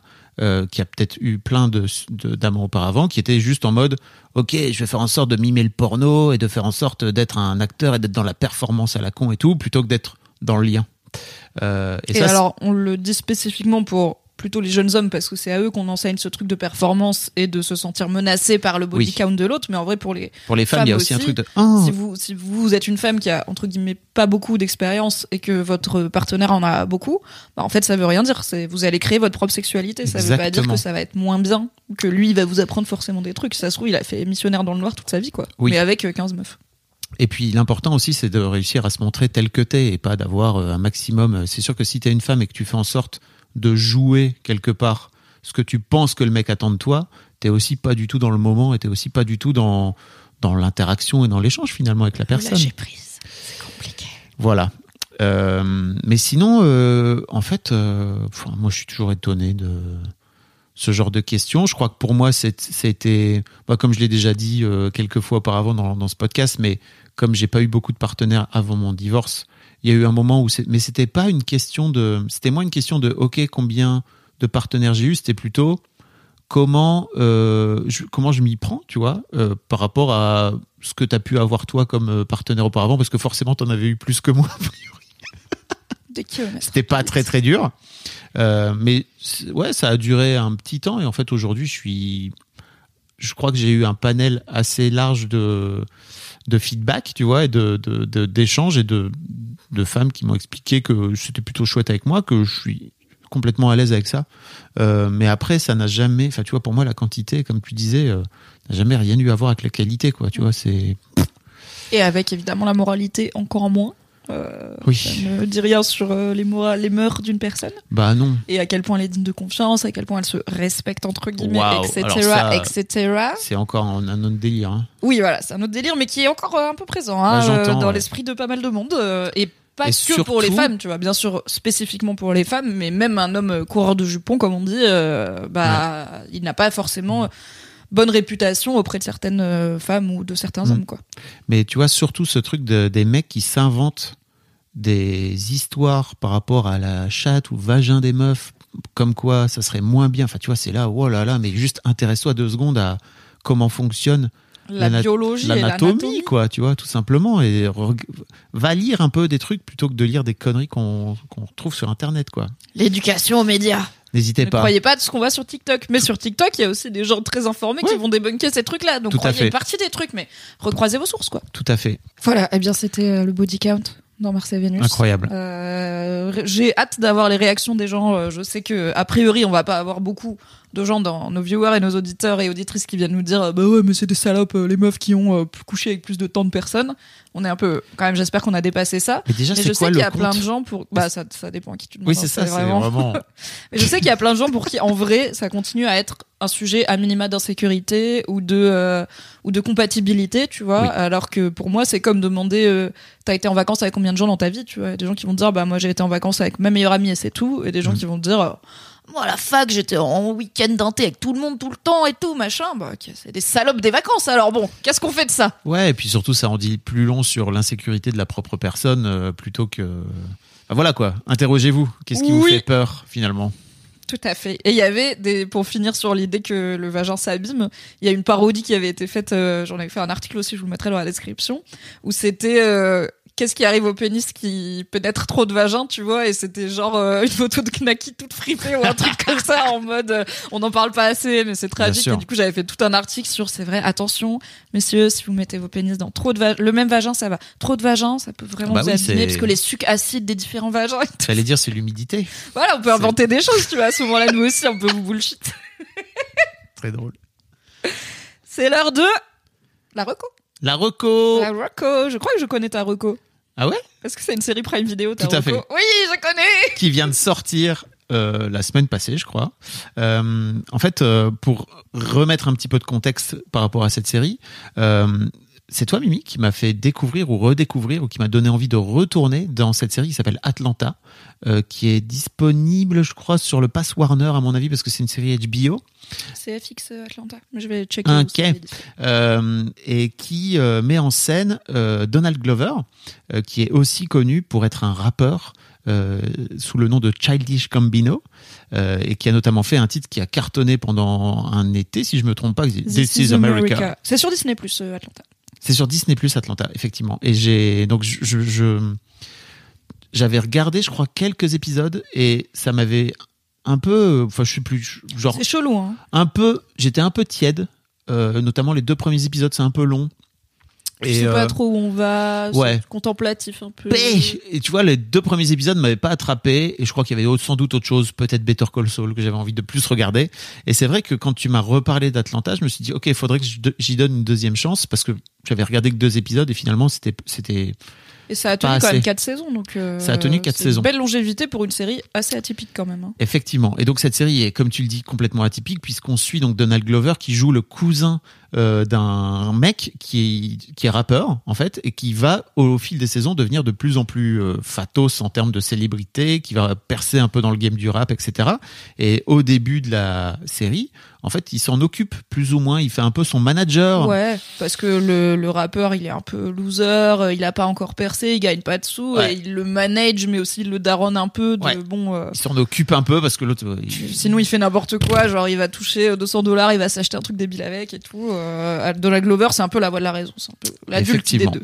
Et donc, tout au long de ces quatre saisons, euh, ça, en fait, cette série est incroyable parce que je crois que c'est un ride, comme tu dis, en fait, c'est un ride, c'est contemplatif totalement, et en fait, faut lâcher prise parce qu'il y a des épisodes complets où tu sais pas où il va au départ, en fait, c'est complètement autre chose.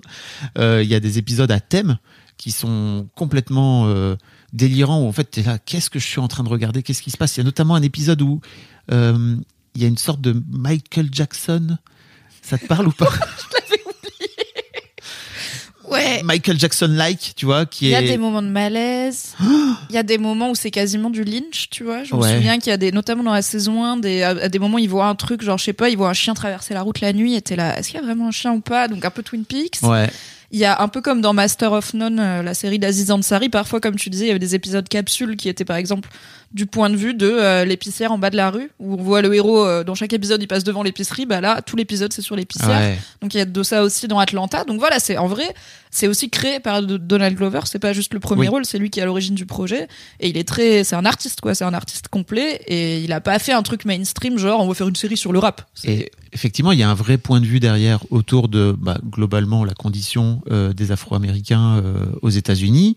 Ouais, Atlanta c'est une ville qui économiquement est sinistrée aussi, donc euh, ça dit plein de choses. Et il parle de sujets extrêmement politiques et sociétaux de façon totalement décalée parfois, où il vient te mettre une, une inception dans la tête que tu n'avais pas vu venir par un sujet complètement détourné à un moment donné où ça te revient en pleine gueule. T'es là, oh putain, il est en train de parler de ça. Incroyable. Bref, Atlanta, incroyable. Tu fais une double reco, je te vois. Hein. Ouais, mais en fait, je crois que c'est hyper important. ça me va bien. C'est hyper important de parler d'Atlanta pour parler de Mr. and Mrs. Smith. Donc, c'est la série dont je voulais vous parler. euh, parce que moi, quand j'ai vu cette série sortir, qui est à la base adaptée euh, en série, donc d'un film avec Brad Pitt et Angelina Jolie, genre Alors en fait, il y a deux films Mr. and Mrs. Smith. Il y a celui avec Brad Pitt et Angelina Jolie, mais qui est lui-même le remake d'un ancien contenu qui existait déjà. incroyable. Je savais Et pas. apparemment, la série est plus proche du, de l'original, euh, qui date, je crois, des années 70, que du film avec Brad Pitt et Angelina, qui est devenu un peu culte à plein de niveaux dans la pop culture, parce qu'en plus, c'est le film où, alors souvenez-vous, euh, pour les gens de mon âge, Brad Pitt était avec Jennifer Aniston, Ouais. qui était à, la- à ce moment la star de Friends, Brad Pitt c'était star du monde entier, et tout machin. Et sur le tournage de Mr. and Mrs. Smith, il a quitté euh, Jennifer Aniston pour se mettre avec Angelina Jolie, devenir Brangelina, et ensuite, depuis, malheureusement, on a appris que c'était pas un compagnon très fréquentable. Oui, Euh, je vous mettrai un lien dans la description si vous voulez en j'ai savoir. pas suivi tous ces doses. Tu le disais, tu le disais sur Messenger, mais j'étais là, putain, je me souviens plus de tout. Ah, pour moi, c'était vraiment le film qui a fait Brangelina, qui en a Oui. fait le power couple, parce qu'en plus, ils sont tous les deux sexy à crever dedans. Euh, donc, c'est peut-être un film qui est resté dans les annales, pas tant pour sa qualité intrinsèque que pour. Waouh! tu disais que t'avais regardé donc avec J'ai ton- essayé Oui. de revoir le film des années 2000. J'ai pas fait ça. C'est pas bien. Bah oui, c'est Je assez. savais que c'était pas bien. Hmm. Mais il y a des films des années 2000 qui sont pas bien, mais on aime bien les revoir Oui. quand même. Tu vois, on en parle souvent dans le film club. Voilà. Tokyo, Tokyo Drift. Tokyo Drift. Bon, voilà. Tokyo Drift, je l'ai vu, ce Fast and Furious, je l'ai vu trois fois dans ma vie, ce Fast and Furious. Mr. and Mrs. Smith, avec mon gars, vraiment, on a tenu 20 minutes. On Mm. était là. En fait, c'est des gens qui n'existent pas. Enfin, on nous prend vraiment pour des jambons, tu vois. Il y a rien de. Je veux dire, il y a rien de réaliste. Genre, j'adore Ocean's Eleven, c'est pas réaliste, tu vois. Je- J'adore Game of Thrones, c'est pas réaliste, mais c'est des gens qui ont des réactions que je comprends. Là, j'étais vraiment en mode. Oui. Et puis, très sexiste aussi. Oh là là. Et donc là, c'est trop bien parce qu'effectivement, donc c'est le remake de cette série qui est faite par le cast et par l'équipe de d'Atlanta. Donc effectivement, il y a Donald Glover qui est le showrunner de ce, donc le créateur de cette série, mais il y a aussi Francesca Sloan qui est la co-créatrice de d'Atlanta, qui est la co-scénariste, euh, et ce couple euh, incroyable. Donc Donald Glover est le premier rôle. Et dans le rôle de Madame Smith, il y a Maya Erskine, qui est donc euh, une actrice américaine d'origine japonaise. Voilà. Et donc, qu'est-ce que c'est que le pitch à la base de Miss En vrai, c'est un pitch qui tue. C'est trop un bien. beau pitch, mais bien sûr. C'est trop bien. C'est en gros une, une entité qui est, une- ils appellent ça The Company, donc on sait pas Oui. trop. C'est le ce classico. euh, les gens qui nous donnent des missions Euh. secrètes. c'est un ordinateur, tu vois. Et dans, dans cette série, euh, comme le, le- le patron dit toujours hi hi, tu vois, genre coucou coucou, enfin c'est coucou. En gros, il l'appelle hi hi quoi, tu vois. Et Comme euh, Charlie de Charlie, c'est drôle de dame. Quoi. voilà, qui décide de faire matcher ensemble deux agents pour les faire se marier et de faire une sorte, une sorte de faux couple, parce que c'est vachement plus simple pour un couple de d'être partenaire et d'être coéquipier et de faire des tas de missions en mode un peu undercover. En même temps, on sait qu'ils sont des couples, donc ils ont un acte de mariage, ils ont, un- mais en fait, ils se connaissent pas du tout. Ils se découvrent dans le premier épisode. Ils ont jamais entendu parler ni l'un ni de l'autre. C'est un peu une sorte de d'appli de rencontre en fait finalement, Ouais. et que en plus ils font en sorte Bon, c'est niche comme appli de rencontre. mais on comprend au tout début qu'en fait, ils font un peu en sorte quand même de les faire matcher en fonction de, de, de, Est-ce qu'ils sont compatibles? de critères voilà, euh, qu'ils peuvent avoir. euh, ils leur posent des questions sur euh, leur niveau de fortune. ils leur posent des questions sur combien de personnes vous avez déjà tué. Enfin, c'est des questions un peu random, mais pour voir un peu s'ils arrivent aussi à être un peu dans le même niveau de, de professionnalisme, en fait, peut-être aussi quelque Mhm. part. Et est-ce qu'ils se complètent bien à la fois pour leur mission Voilà. et est-ce qu'ils peuvent cohabiter sans se bouffer la gueule Euh, C'est quand même des gens qui savent tuer des gens. Donc s'ils s'engueulent et qu'ils s'entretuent, c'est, un manque à gagner pour l'entreprise. Effectivement. Et en fait, j'ai pas envie de vous en dire beaucoup plus, si ce n'est que j'ai trouvé que cette euh, série, donc, qui est pour l'instant une mini-série de 8 épisodes. Déjà tous dispo. hein, déjà sur, tous dispo euh, à l'heure où je vous parle. Sur Prime. Voilà, sur Prime Video, on vous mettra un lien si vous voulez découvrir et, dé- et tester Prime. Cliquez sur notre lien parce que ça nous fait un petit peu des petits sous. C'est un lien affilié. Euh, et, euh, et en fait, toute la série parle de relations de couple. Sur Voilà. fond de Sur fond euh, tuerie et, Voilà, de et, mission. mission secrète. mission et le film, c'était déjà ça, puisque le film avec Brad Pitt et Angelina Jolie, donc je me souviens bien du début puisque je l'ai revu, pas tant de la fin. C'est un peu différent parce que c'est Brad Pitt et Angelina Jolie qui sont mariés, qui sont chacun tueurs à gages de d'élite en secret et Ils qui ne pas savent pas que l'autre l'est aussi. Et ils deviennent chacun la mission de l'autre. Et du coup, ils se rendent compte que l'autre aussi euh, peut les tuer. Et t'as toute une scène, c'est ça qui fait que l'idée est bonne, où t'as toute une scène où tous les deux ils l'ont compris à peu près en même temps, mais ils savent pas si Mhm. l'autre a compris que eux aussi, lui aussi les tueurs. Et donc ils se baladent dans la maison et ils se parlent comme des gens normaux, mais pas du tout normaux, tu vois. Ils sont là, chérie, tu vas à la salle de bain? Oui, je vais à la salle de bain. Et le gars, il va à la salle de bain et il prend le bloc à couteau avec lui, tu vois, pour pas que sa meuf elle ait des couteaux. Et t'es là, non, c'est dur à expliquer quand même. Et donc, il y avait ce truc de, en fait, c'était déjà une thérapie de couple, Ouais. de par la solution à nos problèmes de couple, parce que tout le film, c'est, il y a un, je crois qu'Angelina Jolie, elle dit, euh, on pourrait remplir un livre avec le silence des choses qu'on ne se dit pas, ou un truc comme ça. Enfin, Ouais. t'as deux ou trois punchlines quand même bien écrites. Et c'est, on a des secrets. Dans un couple, les secrets, ça tue le couple. Et en fait, au final, ça tombe bien quand on se révèle notre secret, on avait le même. Incroyable ou Eh pas? ben écoute, Là, c'est une rencontre. c'est un peu et différent. ils savent déjà qu'ils sont tueurs. Effectivement, Enfin, c'est une rencontre. Ils savent chacun, et en plus surtout, ils doivent travailler ensemble. Donc ils doivent faire en sorte de d'apprendre à se connaître euh, parce qu'ils ont pas du tout la même méthode. T'en as, t'as le, le mec qui est plutôt en mode euh, yolo, euh, je fais en sorte d'improviser, etc. Là où la meuf, elle veut que ce soit hyper carré. Euh, donc un peu aussi le genre de prise de tête qu'on peut avoir au sein d'un couple dans le quotidien. tu oui, vois. carrément. Lui, il est spontané. Voilà, Euh, il est il est plutôt un- jazz. Il est un peu plus là dans la drague et tout machin, alors qu'elle, est là, en fait, c'est un taf. hein. On fait Ouais. semblant d'être en couple quand on est dehors parce que c'est le concept, mais moi, je suis pas là pour devenir pote avec toi, en fait. Voilà. Bon, alors mini spoiler, très vite ils se mettent ensemble. Ouais, sinon ce serait pas marrant. Et il y a et en fait ça parle de couple tout au long du truc parce et notamment il y a tout un épisode où ils vont en thérapie. Et l'épisode de la thérapie, il est trop intéressant parce qu'ils sont vraiment en train de parler sans parler de leur prise de tête de boulot à la thérapeute qui est jouée par euh, putain la cousine. Je sais pas on comment est où là? dans The Bear, épisode 7, Sarah Paulson.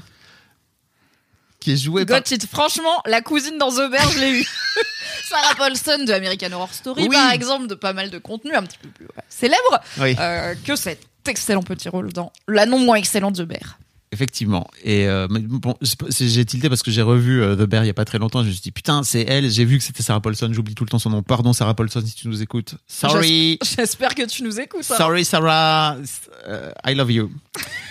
et euh, donc, ouais, effectivement, elle joue la, elle joue la thérapeute. Et euh, en fait, je trouve ça trop chouette de venir parler parce qu'en plus ça parle enfin tu vois c'est hyper smart c'est-à-dire que effectivement c'est l'équipe d'Atlanta derrière donc ils se font pas ils se sont pas fait chier Contrairement au film qui enchaîne quand même, euh, alors c'est l'époque, mais c'est Mm. aussi un film qui est écrit euh, à la truelle euh, de Ouais. euh, clichés euh, sexistes euh, sur euh, les hommes ils sont comme ci et les femmes sont comme ça. Là où je pense qu'on est dans plus de subtilité dans la mouture 2024 Écoute, de Mr. and Mrs. Smith. Rien de- même si tu vois la femme qui est un peu carrée et l'homme qui est un peu spontané, c'est un peu cliché entre guillemets parce que dans le couple c'est souvent madame qui a Mm. la charge mentale et qui doit s'occuper de est-ce qu'on a bien pris, euh, on a tout mis dans la valise et tout, et le mec qui est là, oh attends, euh, je vais m'acheter un chapeau parapluie à la boutique de l'aéroport, genre frère, c'est pas la Ouais. prio. Donc c'est un peu cliché, mais je pense que c'est raconté avec doigté, effectivement avec finesse. bref j'ai kiffé j'ai regardé ça tout le week-end c'était honteux mais c'était super Trop bien. Plaisir, écoute, on aime bien binger, euh, binger une bonne série là à l'ancienne, un bon 8 épisodes en deux jours. Oh. Plaisir, tu vois. Je fais ça avec Incroyable. True Détective saison Inc- Hum. j'ai hâte que tu termines 1. c'est la saison 4. Deux épisodes, il reste. Peut-être Ah. que. On en parlera plus tard. Voilà, putain. Moi, ma reco, c'est les graines de fenouil. Tu connais les graines de fenouil? C'est trop bon. En fait, vous connaissez peut-être le fenouil. Le fenouil fait partie de ces ingrédients qui ont mauvaise réputation, un peu comme les choux de Bruxelles, et que je tiens à réhabiliter. Parce que le fenouil, c'est vraiment super, mais comme ça, donc c'est un légume, Mm. euh, très blanc et craquant, qui a un peu une tête euh, d'endive plus solide, on va Mm. dire. Et il a des jolis petits cheveux frisés verts, là. Il a le malheur d'avoir un goût un tout petit peu anisé, un tout petit peu réglisse. Et comme l'anis et le réglisse, c'est hyper clivant chez plein de gens, j'ai l'impression qu'il ne donne pas sa chance au fenouil, qui pourtant déjà est subtil et qui est merveilleux. mais c'est surtout à mon sens en tout cas que le fenouil ça fait péter de ses morts Je n'ai pas personnellement. Per- non, mais bah alors, je- il me semble que c'est pas mauvais pour la digestion, ce qui explique peut-être. Mais tu vois, c'est pas des, haricots ou des trucs comme Non, ou des plats, tu vois, c'est pas un gros cassoulet quoi. j'ai souvenir d'avoir fait euh, des super plats super plats à base de fenouil euh, machin euh, et que j'ai pété pendant trois jours après je me disais mais qu'est-ce qui est en train de se passer? C'est Et- quoi, ça vaut le coup? C'est worth it. Tellement le fenouil, c'est cool. ça marche Mais déjà, je n'ai pas eu ce problème, je pense. si vous aussi vous avez des maintenant. problèmes euh, vous avez eu des problèmes de prout Venez euh, sur Discord parler de quel aliment vous fait brouter le. Non, c'est faux. Euh, ne faites pas ça. Je n'aime pas les discussions de fonction corporelle, comme juste- vous le savez. Est-ce que vous êtes d'accord avec moi ou pas sur le fenouil? On fera un sondage. le fenouil, ça fait péter? Oui. oui, non. Euh, du coup, le fenouil est déjà super en tant que légume et je ne peux que vous encourager à donner sa chance au fenouil de plein de façons différentes, que ça soit émincé, revenu à la poêle, que ça soit coupé en quartiers, rôti au beurre au four. Vous pouvez en faire plein, cherchez sur internet. Une soupe au fenouil, c'est hyper frais, hyper rafraîchissant. On peut en faire des cocktails, bref. Le fenouil déjà en soi, c'est top et j'aimerais le réhabiliter car il mérite plus d'amour que ce que le monde lui en donne. Mais surtout les graines de fenouil, la mif, c'est incroyable. Ça se vend, c'est des graines séchées qui ressemblent à des herbes de Provence ou aux graines de cumin qu'on peut trouver entières dans, à mon avis, pas mal de supermarchés. Les graines de fenouil, ça se trouve. Dans les épiceries bio, etc., genre Naturalia, Biocop et tout. Et dans toutes les épiceries exotiques où parfois, j'avoue, les babtous ont peur de rentrer. Parce que, donc les babtous, les blancs de souche. Ils ont parfois peur, j'ai l'impression, de rentrer dans des épiceries qui sont tenues, qui par des gens d'Afrique subsaharienne, qui d'Afrique du Nord, qui de pays euh, d'Inde ou du Bangladesh en Asie du Sud-Est, parce qu'il y a ce truc de oula, je vais pas comprendre, je sais pas quoi acheter et tout. Moi non plus, c'est pas grave, allez-y, achetez, rien ne coûte cher là-bas, achetez des trucs, vous savez pas, ou demandez, si jamais la personne est à l'aise avec le français, bah elle se fera peut-être un plaisir de vous expliquer un peu euh, sa culture culinaire ou autre, tu vois.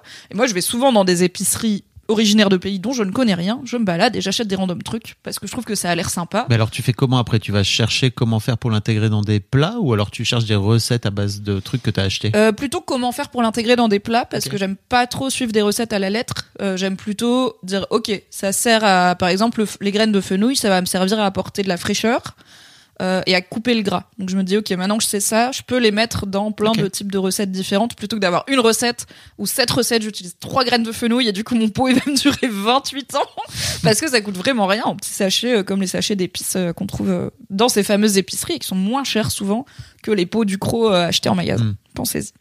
Donc les graines de fenouil, c'est hyper frais et c'est Marocco. En fait, j'ai découvert à la base la saucisse au fenouil, qui est un truc italien très courant. C'est incroyable. C'est incroyable la saucisse au fenouil. J'ai découvert ça sur des pizzas dans une pizzeria qui avait en face de l'ancien euh, Mademoiselle où tu pouvais faire ta pizza à la carte, tu choisissais tes ingrédients et j'avais vu saucisse au fenouil. J'étais là, bah let's go. Banger, je sais pas pourquoi toutes les saucisses sont pas du fenouil à l'intérieur, honnêtement. Je trouve que ça ne rend jamais la saucisse moins bien parce que ça la twist vraiment et ça la parfume de fou. Et du coup, à la base, j'avais juste mangé ça au restaurant une fois ou deux et je m'étais dit, zut, je sais pas où trouver de la. Enfin, je vois jamais de la saucisse au fenouil. Et un jour, je me suis dit, bah t'as qu'à mettre du fenouil dans de la chair à saucisse. J'étais là, Well, petit génie ou pas? Et après, du coup, donc j'ai acheté un pot de graines de fenouil et je me suis mise à en mettre un petit peu partout. Alors c'est super dans la bolo, c'est super dans une sur une salade, c'est super dans une soupe, c'est super dans de la saucisse, c'est super dans Mais- des lasagnes. mais alors super tu les mets comme ça? Genre un peu comme des graines de, de comme des pignons de pain, pardon? Euh, soit bah dans sur une salade du coup Ouais. oui j'en mets quelques-unes à la fin. Euh, je saupoudre mais comme c'est un peu ouais c'est herbe séchée type herbe de Provence donc ça a plus tendance à se coincer entre les dents. Généralement je les mets pendant la cuisson plutôt pour parfumer. Et après euh, j'ai pas besoin de les enlever comme un bouquet garni tu vois c'est comme les graines de cumin ou quoi euh, ça ça fond un petit peu et surtout ça parfume. Incroyable. et même dans mes ginto, je mets des graines de fenouil euh, ou de cardamome. Donc euh, les graines de fenouil et le fenouil en général, c'était ma reco, parce que je me suis dit que j'allais aussi faire des recos culinaires dans le Fabami Michaud. Et je pense que beaucoup de gens ont le malheur de vivre sans graines de fenouil chez eux, et c'est très grave. Du coup, envoyez-moi en DM vos meilleures recettes avec des graines de fenouil. Je les partagerai sur euh, Instagram, et euh, je les cuisinerai pour mon plaisir personnel. Et donnez leur chance aux légumes que vous savez pas si vous les aimez bien, parce que généralement, vous foutez ça au four avec du beurre et du sel et du poivre, c'est pas mal. En vrai, genre, il y a pas vraiment beaucoup de légumes où je suis là, non. C'est vrai, Mimi, que c'est toi qui m'as ouvert à ce truc des légumes rôtis. Ou bah ah oui, tu dis ça, mais Mais non, mais euh, moi-même, j'ai oui, appris tard. C'est incroyable. Mes parents, ils font des haricots vapeur, tu vois. quand tu quand tu comprends qu'en fait tu peux couper en morceaux n'importe quel légume et les foutre avec euh, du bon euh, du bon beurre, Du bon des- gras. des, bons épices, machin tout ça et que tu colles tout ça dans le four, boum. Tu sais ce que j'ai jamais fait? J'ai jamais mis des graines de fenouil sur mon fenouil rôti. Hein Prochaine fois que je fais rôtir du fenouil, je vais le saupoudrer de graines de fenouil. Est-ce que trop de fenouil tu le fenouil Peut-être? Je On ferai un retour sur euh, expérience. On saura bientôt. Merci l'Italie pour la saucisse au fenouil. Ça m'a ouvert tout un pan de cuisine que je ne connaissais pas, ma foi. Ma prochaine euh, découverte, ce sera le fenugrec que je maîtrise très mal, qui est aussi une épice. euh, c'est des petits grains qui ressemblent à des grains de moutarde. Euh, et a un goût assez indé... Enfin, j'ai du mal à le définir encore. Je le maîtrise pas. Je vous en parlerai dans un prochain épisode. C'est-à-dire que tu as des projets comme ça par rapport à des graines et des tas de Oui, genre l'année dernière, mon projet, c'était apprendre à faire des sauces piquantes. Du coup, j'ai appris à faire des sauces Ah oui. Donc là, euh, cette année, c'est fenugrec et j'aimerais bien apprendre à faire au moins une pâte brisée correcte. Je suis nulle en pâte. Et euh, bah en fait, je me suis auto bamboozole parce que souviens-toi, anecdote. pour mon euh, emménagement. Bamboozle pour les gens qui Ouais, pas. pardon, je me suis piégée toute seule. Oui. Pour mon emménagement avec mon cher et tendre, euh, on a fait une crémaillère et j'avais fait une liste de cadeaux pour pas que huit personnes différentes nous offrent un bougeoir. Et sur cette liste, il y avait notamment un très beau plat à tarte en céramique, d'une très belle marque, et je trouve que tu nous l'as offert. Mm. Donc merci beaucoup. Problème, il est plus grand que les pâtes standards. Du coup, Ah, je l'ai jamais utilisé pour faire une tarte, je l'ai utilisé comme plat, euh, genre plat à gratin, parce que je ne sais pas faire de pâte maison. Et quand j'achète une pâte standard, bah elle, elle est trop Oui. petite, quoi, elle couvre que le fond. Et du coup, j'étais là, ah non. du coup, comment je fais bah, En fait, j'ai qu'à faire ma propre pâte et faire un peu plus qu'une pâte normale, tu vois. Mais ça me fait trop peur de faire des pâtes, je rate tout le temps. Enfin, ça me fait peur, non, Mais- mais, je rate tout le temps. Et... t'as testé beaucoup de fois? En vrai, ouais, mon daron, il fait toutes ses pâtes euh, brisées et sablées maison. Il m'a Bah, pas mal appris. Bernard. ça. Mais il m'a appris. Il est là, bah, c'est facile, machin. Et après, moi, je le fais. Ça se tient pas. C'est trop collant ou pas assez. Il y a trop de farine ou pas assez. Ça n'a pas la gueule que c'est censé avoir. Est-ce que tu lui as demandé de te montrer Oui. ce que tu faisais mal? Ou ce que tu non, pas parce bien que, en fait, j'ai beaucoup fait les pâtes avec lui. En Mm. grandissant, tu vois, j'ai appris avec lui. Et je pense tout simplement qu'il me faut une autre méthode. Mais il faut, c'est comme la cuisson vapeur. Mes parents cuisinent beaucoup à la vapeur. Je ne cuisine jamais à la vapeur. C'est des trucs comme ça. Faut que ça vienne. quoi. Mais c'est comme, c'est incroyable, la première fois où j'ai raté ma béchamel, parce que c'est super dur à faire en fait. Bah Mais- ouais, c'est facile de faire des grumeaux et tout. Mais en vrai, moi j'ai toujours fait des béchamels hyper simplement. Et Ah voilà. ouais, respect. C'est-à-dire que, en fait, le jour où j'ai dit que ouais, j'étais en train de faire une petite béchamel et tout, je sais plus à qui je racontais ça, il me disait putain, BG et tout. J'étais là, bah quoi, enfin, je sais pas, moi j'ai juste fait une béchamel et en fait ça marche. Franchement, Le jour où je l'ai raté. Même moi, j'achète la béchamel toute faite. Ah ouais Les gens, ils m'ont jugé sur internet parce que, genre, Crary, euh, je pose des recettes et tout, je fais la meuf qui s'y connaît. Et oui, j'utilise de la béchamel en brique parce que, déjà, j'ai rarement du lait. Pour faire une béchamel, il faut du ouais, lait. ça j'avoue. et de la farine. Euh, et autant j'ai tout le temps de la farine, autant j'ai pas souvent du lait Ouais. parce qu'on n'en boit pas. Et bah en fait c'est trop facile à rater. Et sur euh, quand je fais de la béchamel, c'est généralement pour des plats un peu longs, tu vois, des lasagnes, Ouais. des trucs comme ça. J'ai pas envie que la dernière étape potentiellement j'ai à la refaire trois fois pour Trois fois? Bah si tu la rates, en fait tu il suffit Ah ouais. elle, elle, elle cuit un tout petit peu trop, elle brûle. Tu remues un tout petit peu pas assez, ça fait des grumeaux. Mais je suis pas très bonne en pâtisserie, comme je te dis. Ah Tout ce qui est incroyable. texture. Et tu vois, par exemple, je ne savais pas que c'était impossible, donc je l'ai fait. Voilà, exactement. On y revient, mais c'est c'est marrant parce que je ne savais pas que c'était compliqué à faire. Et du coup, une fois que tu l'as raté, genre tu continues à la faire maison? Ouais. PG. Bah, en fait, je l'ai raté une fois pour l'instant. Peut-être que je, peut-être qu'il y a un jour où j'arriverai plus jamais à la faire, mais je sais même pas ce que je fais bien pour que ça marche. C'est-à-dire que pff, Bah écoute, euh, peut-être qu'on fera un atelier, on fera des béchamels ensemble encore et encore jusqu'à ce que ce soit parfait, tu vois. Et Ah tu bon. m'apprendras à faire la béchamel. Bah écoute, ouais. Et tu vois, c'est marrant parce que je pensais justement à, à essayer de commencer à faire mes propres pâtes. Euh, et en fait, là, pour, tu vois, pour le coup, pour moi, c'est l'étape d'après. Mais c'est pareil, en fait, j'ai j'ai vu des tas de gens faire des pâtes de façon tellement simple que pour moi, c'est simple à faire, donc j'ai jamais testé. Mais écoute, je te dirai, la première fois, prochaine fois que je fais ma pâte, Juste te lance pas dans la pâte feuilletée qui pour le coup est quand même extrêmement technique. hein. non, c'est brisé, c'est ça qu'il faut. Briser une petite sablée, c'est super. Ok. Alright. Du fenouil, il y a du cul. le titre de mon autobiographie. Putain, Fabrizio. Mimi, on est déjà à plus de deux heures. Oui, je sais. Mais on a plus que 4 rubriques, c'est bon. Plus la Fab Emilia. Tu voudrais essayer des sex toys avec moi Donc non? Bah non, du coup. Et alors lesquels? Bah non, du coup. Tu veux qu'on en profite pour parler toys On peut parler toys, oui. Bah vas-y. Bah, en fait, euh, C'est quoi ton rapport aux sex toys, Fabrice euh, il est assez- tu es un garçon, donc c'est intéressant. il est assez- il était assez nul. Et globalement, il est assez nul. C'est-à-dire que je n'utilise pas beaucoup de sex toys. Globalement, je me masturbe assez peu. C'est-à-dire que j'ai pas. En fait, euh, je- pour moi, le sexe, c'est un truc que- qu'on fait en échange, tu vois. Ça m'est arrivé quand j'ai eu des périodes de disette, n'est-ce pas, de me dire, ok, de temps en temps, ça me vient, let's go, quoi. Mais c'est pas. Franchement, c'est pas une activité euh, très récurrente, tu vois. Genre, ça t'arrive régulièrement de passer 15 jours sans te branler? Ouais. Choc barre Waouh Ah, j'ai tellement le feu aux fesses par rapport à toi Ah, grave. Mais Très bien Mais tu vois, il y a un peu un truc de. En fait, euh, enfin oui, c'est vrai que ça me vient pas. En revanche, quand je suis en, en relation, tu vois, avec quelqu'un, franchement, j'aime trop faire l'amour, quoi. C'est trop bien. Ouais, mais pour Mais- moi, c'est pas pareil du tout de Oui, j'entends. Je- se masturber et de faire l'amour. Et donc, j'ai découvert il y a quelques temps, l'année passée, je crois, euh, le sextoy de l'espace de tous les mecs, tu sais, qui est le Lelo F1S, je crois. C'est son Pourquoi nom. il a un nom d'avion? Parce que parce que c'est un Ouais, avion. Mon vibrolélo, il s'appelle Soraya, s'il te plaît. Il s'appelle pas le Parce que M28C avec option, quoi. C'est le F1S parce que c'est un sextoy de bonhomme, tu vois. Oui. Et, euh, et en fait, c'est marrant parce que c'est Lélo qui me l'avait envoyé parce que j'avais envie de faire une vidéo sur euh, la masturbation euh, chez les mecs et sur le plaisir chez les mecs, tous les trucs qu'on m'avait pas appris sur le Très plaisir bon masculin. sujet. Et donc, bah, on vous mettra le lien dans. dans... Désolé de faire l'autopromo, mais en attendant, euh, j'ai testé ce, ce sextoy qui est incroyable. Et alors donc c'est un sextoy dans lequel tu mets ton pénis? Tu mets ton pénis et en fait, c'est un vibreur. C'est un vibro de tub.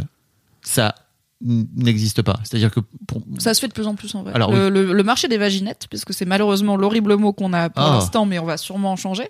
Euh, le marché des vaginettes, donc des, des- des choses dans lesquelles tu mets ton pénis. Pleine expansion. Maintenant, ils font des trucs avec du airflow dessus, en mode ça te touche pas, mais ça t'envoie de l'air qui comme ça et tout. Ok, ok. Des dels, dès qu'il Et- bouge tout seul et tout. Et bah écoute, euh, celui-ci est incroyable. Il m'a fait découvrir euh, des tas de trucs. Et en fait, il y a une app, donc c'est un truc connecté en plus. Donc tu peux décider de ce que tu veux mettre comme vibration au niveau du de la base de ton de ton pénis, au niveau du gland, au niveau du milieu du pénis. Donc tu vois, il y a trois il y a trois niveaux quoi. Euh, et il y a il y a un jeu. Il y a Space il y a un Space Invaders. Ils ont gamifié le, la Oui. vibration. Oui. Oui oui oui oui oui. oui. Mais est-ce que ça te permet de prendre plus de plaisir ou ça te déconcentre de la branlette parce que t'es juste concentré Ah. sur je suis en train de jouer à Space Invaders? Pour moi, c'est pas du tout. Oui, c'est ça. C'est pas du tout l'objet. C'est pas l'objet. C'est juste. C'est trop marrant parce qu'en fait, j'utilise ma tub comme joystick. Voilà. fin du jeu. Franchement, je ferais pareil si j'avais une tub, je peux rien dire. hein. Oui, bien sûr. Voilà. Euh... Mais euh, écoute, en fait, en dehors de ce de ce de ce sextoy là, T'as rien pour, pour la prostate? Si. Si. Mais c'est Mais- pas une utilisation euh, courante? Ah, c'est pas une utilisation déjà que je fais tout seul. Ok. Mais pour moi- après, euh, les sextoys, ça peut être euh, en couple. hein. Oui, oui, mais ce que je veux dire, c'est juste de ce fait que c'est pas forcément un truc que je vais que je vais introduire dans ma sexualité très euh, ouais, exactement Euh, de façon de façon euh, assez rapide, quoi. Tu vois, généralement, on, faut On attendre- apprend un peu à se connaître avant d'ouvrir le tiroir à malice. Tout à fait. Euh, tout à fait. Voilà. Et c'est quoi ton rapport au sextoy, de tes, au sextoy éventuel de tes partenaires? Ah bah, en fait, j'ai notamment en tête une, une compagne qui avait qui adorait, qui avait un womanizer et qui adorait. euh, Donc un womanizer, c'est un stimulateur de clitoris. Euh, c'est externe. C'est pas euh, fait pour euh, pénétrer avec. tout à fait. Et que j'adorais utiliser sur elle. Tu vois que je. En fait, elle, elle adorait aussi que je l'utilise sur elle. Qui, j'imagine que je l'utilisais pas de la même façon qu'elle l'utilisait, tu vois. Bah, c'est toujours différent d'avoir Oui. quelqu'un qui te fait du bien et de se faire du bien soi-même, même Tout si à fait. le- l'objet ou la sensation est factuellement la même. tu Oui, oui. Donc euh, non, écoute, j'ai pas de. Je sais qu'il y a des mecs qui se disent, oh là là, euh, maintenant que les sextoys sont là, euh, les hommes, les femmes n'ont plus besoin de nous pour jouir. Alors, pff, spoiler. Vous nous faisiez déjà pas jouir avant, donc. euh, Voilà. Et donc bon, J'aime bien comme tu m'as juste passé la balle, t'étais là, voilà, je vais pas le dire.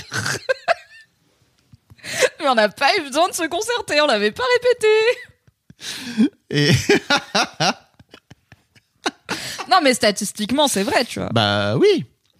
Et aussi, euh, on ne couche pas avec un homme juste pour un orgasme, on couche avec un homme pour plein de raisons. Et euh, c'est très différent de euh, se masturber et de coucher Oui, avec oui. quelqu'un. Voilà, tout Ça n'a strictement rien à voir. Pour autant, est-ce qu'on devrait arriver à l'égalité orgasmiale? Je crois que oui, tu vois. On devrait faire en sorte que les femmes jouissent autant que les hommes, puisque a priori c'est pas forcément toujours le cas, tu vois. Je crois que ça serait cool qu'on se dise en tant que société, faisons en sorte que au sein des couples, tu vois, au sein des, des différentes relations qu'on peut avoir, bah on fait, on fait en sorte que tout le monde jouisse euh, à peu près de la même façon, quoi, tu vois. À peu près cas, à peu autant, qu'il n'y ait pas, ouais. un, ait pas un, un gros différentiel, quoi, tu vois. Qu'il n'y ait pas un rapport de 1 à 10, Bah, le truc, c'est voire que de 1 à 100. je pense que les femmes devraient jouir autant que les hommes en termes de fréquence et les hommes devraient jouir autant que les femmes en termes d'intensité et oui. de De force. conscientisation de Mm. leurs différents plaisirs, de leurs différents orgasmes au, au pluriel, justement. Très d'accord. Euh, parce que euh, tout comme une femme peut avoir euh, 10 partenaires euh, masculins et zéro orgasme, je pense qu'un mec peut avoir 10 éjaculations Nul. et pas vraiment être dans Nul. on peut mieux on peut mieux faire en termes de 10 sensations. éjaculations nulles. Voilà, Vraiment. un peu en tout cas pas dingue quoi. Tu as bien raison. Alright. Bah moi je suis un peu comme toi. euh, J'ai alors moi j'ai essayé énormément de sextoy car le savais-tu j'ai travaillé pour Mademoiselle.com, connais pas cette euh, un site euh, qui parlait euh, de technologie, de société, de sexualité, de clitoris et qui a eu beaucoup beaucoup d'opportunités de faire tester à l'intégralité de son équipe ainsi que mes potes et quasiment toutes Oh les meufs que je connais et même quelques mecs. Euh, différents euh, toys divers et variés. Mm. donc euh, moi je suis curieuse. Donc euh, j'ai bien aimé en, en essayer. Mais il y en a jamais un qui a pris euh, une place euh, régulière dans ma sexualité.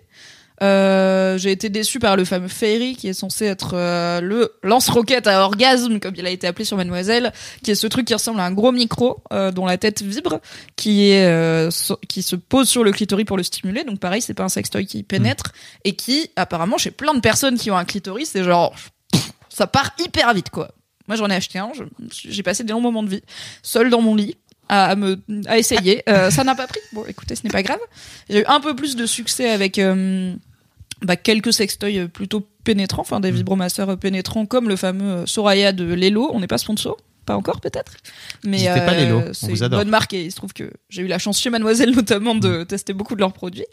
Et voilà, celui-là je l'ai gardé parce que euh, parce qu'il est chouette. Et après euh, j'ai plutôt testé des des accessoires euh, puisque bah dans le cadre soit de ma sexualité un peu BDSM donc des menottes des des façons de s'attacher, des façons de se bander les yeux, de se faire un peu mal mais pas trop, en tout cas des niveaux qui vont à moi et mes partenaires, mais c'est jamais devenu un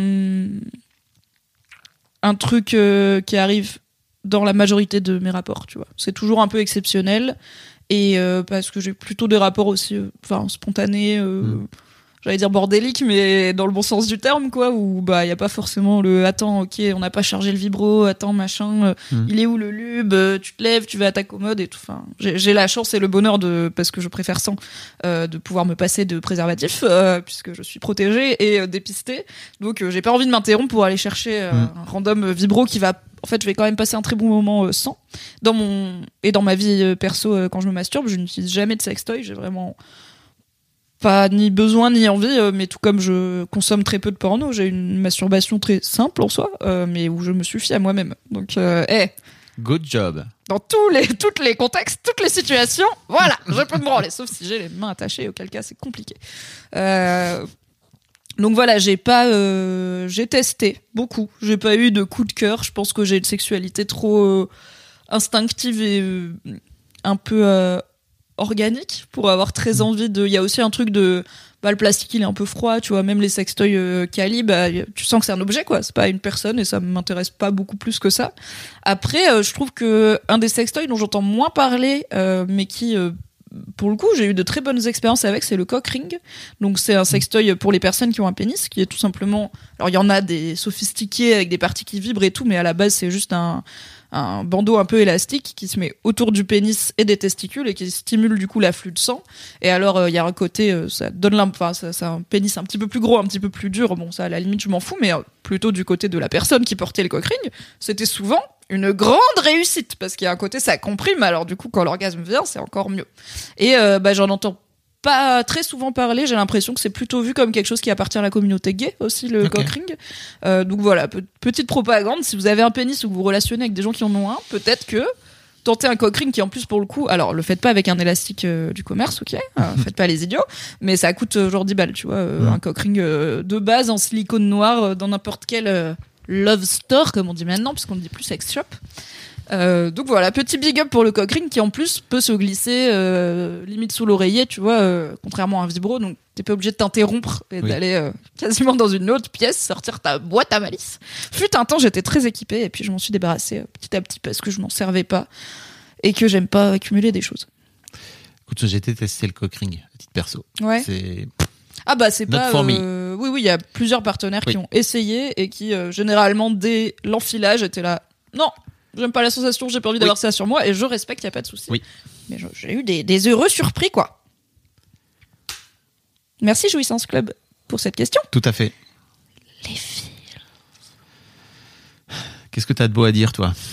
C'est moi qui commence. Vas-y, vas-y. Euh, écoute, la dépression, je pense, euh, on est sur une pente qui remonte, donc ça c'est cool.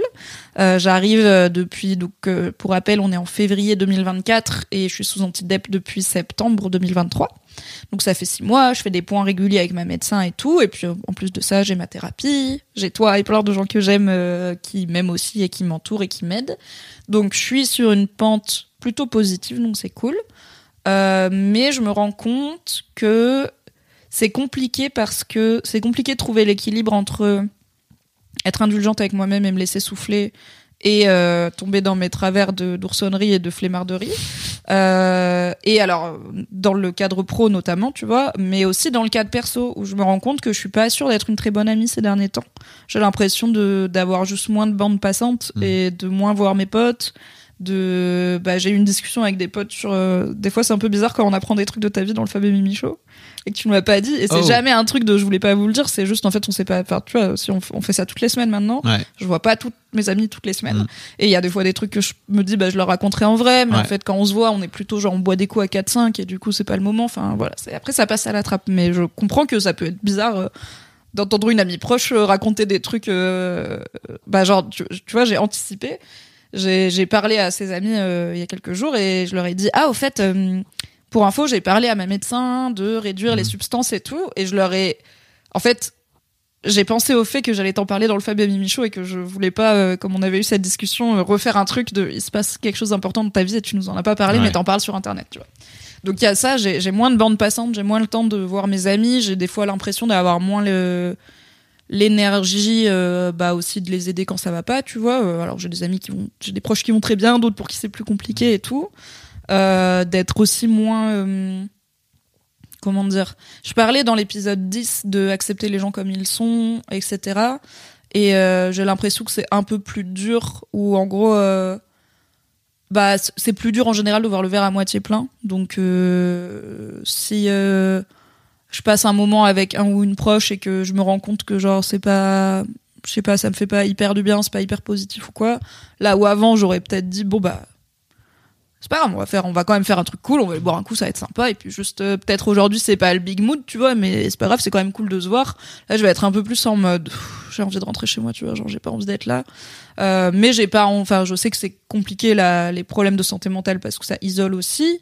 Et je sais que je suis aussi probablement en train de spiraler alors que la plupart des gens qui m'aiment savent comment je vais et ne m'en veulent pas d'être moins présente parce qu'ils savent que c'est pas un désintérêt de ma part mais bon on est un peu con donc on culpabilise quand même Faut savoir rester à son bout. oui, mais mon bout, c'est de moi à moi. Je suis pas au niveau d'amitié que auquel j'aimerais être. Et euh, et je sais pourquoi, mais ça n'empêche que ça me fait chier. Tout comme euh, je sais pourquoi je travaille pas autant que je pourrais, enfin que Mm. j'aimerais, euh, mais ça n'empêche pas que ça me fait chier.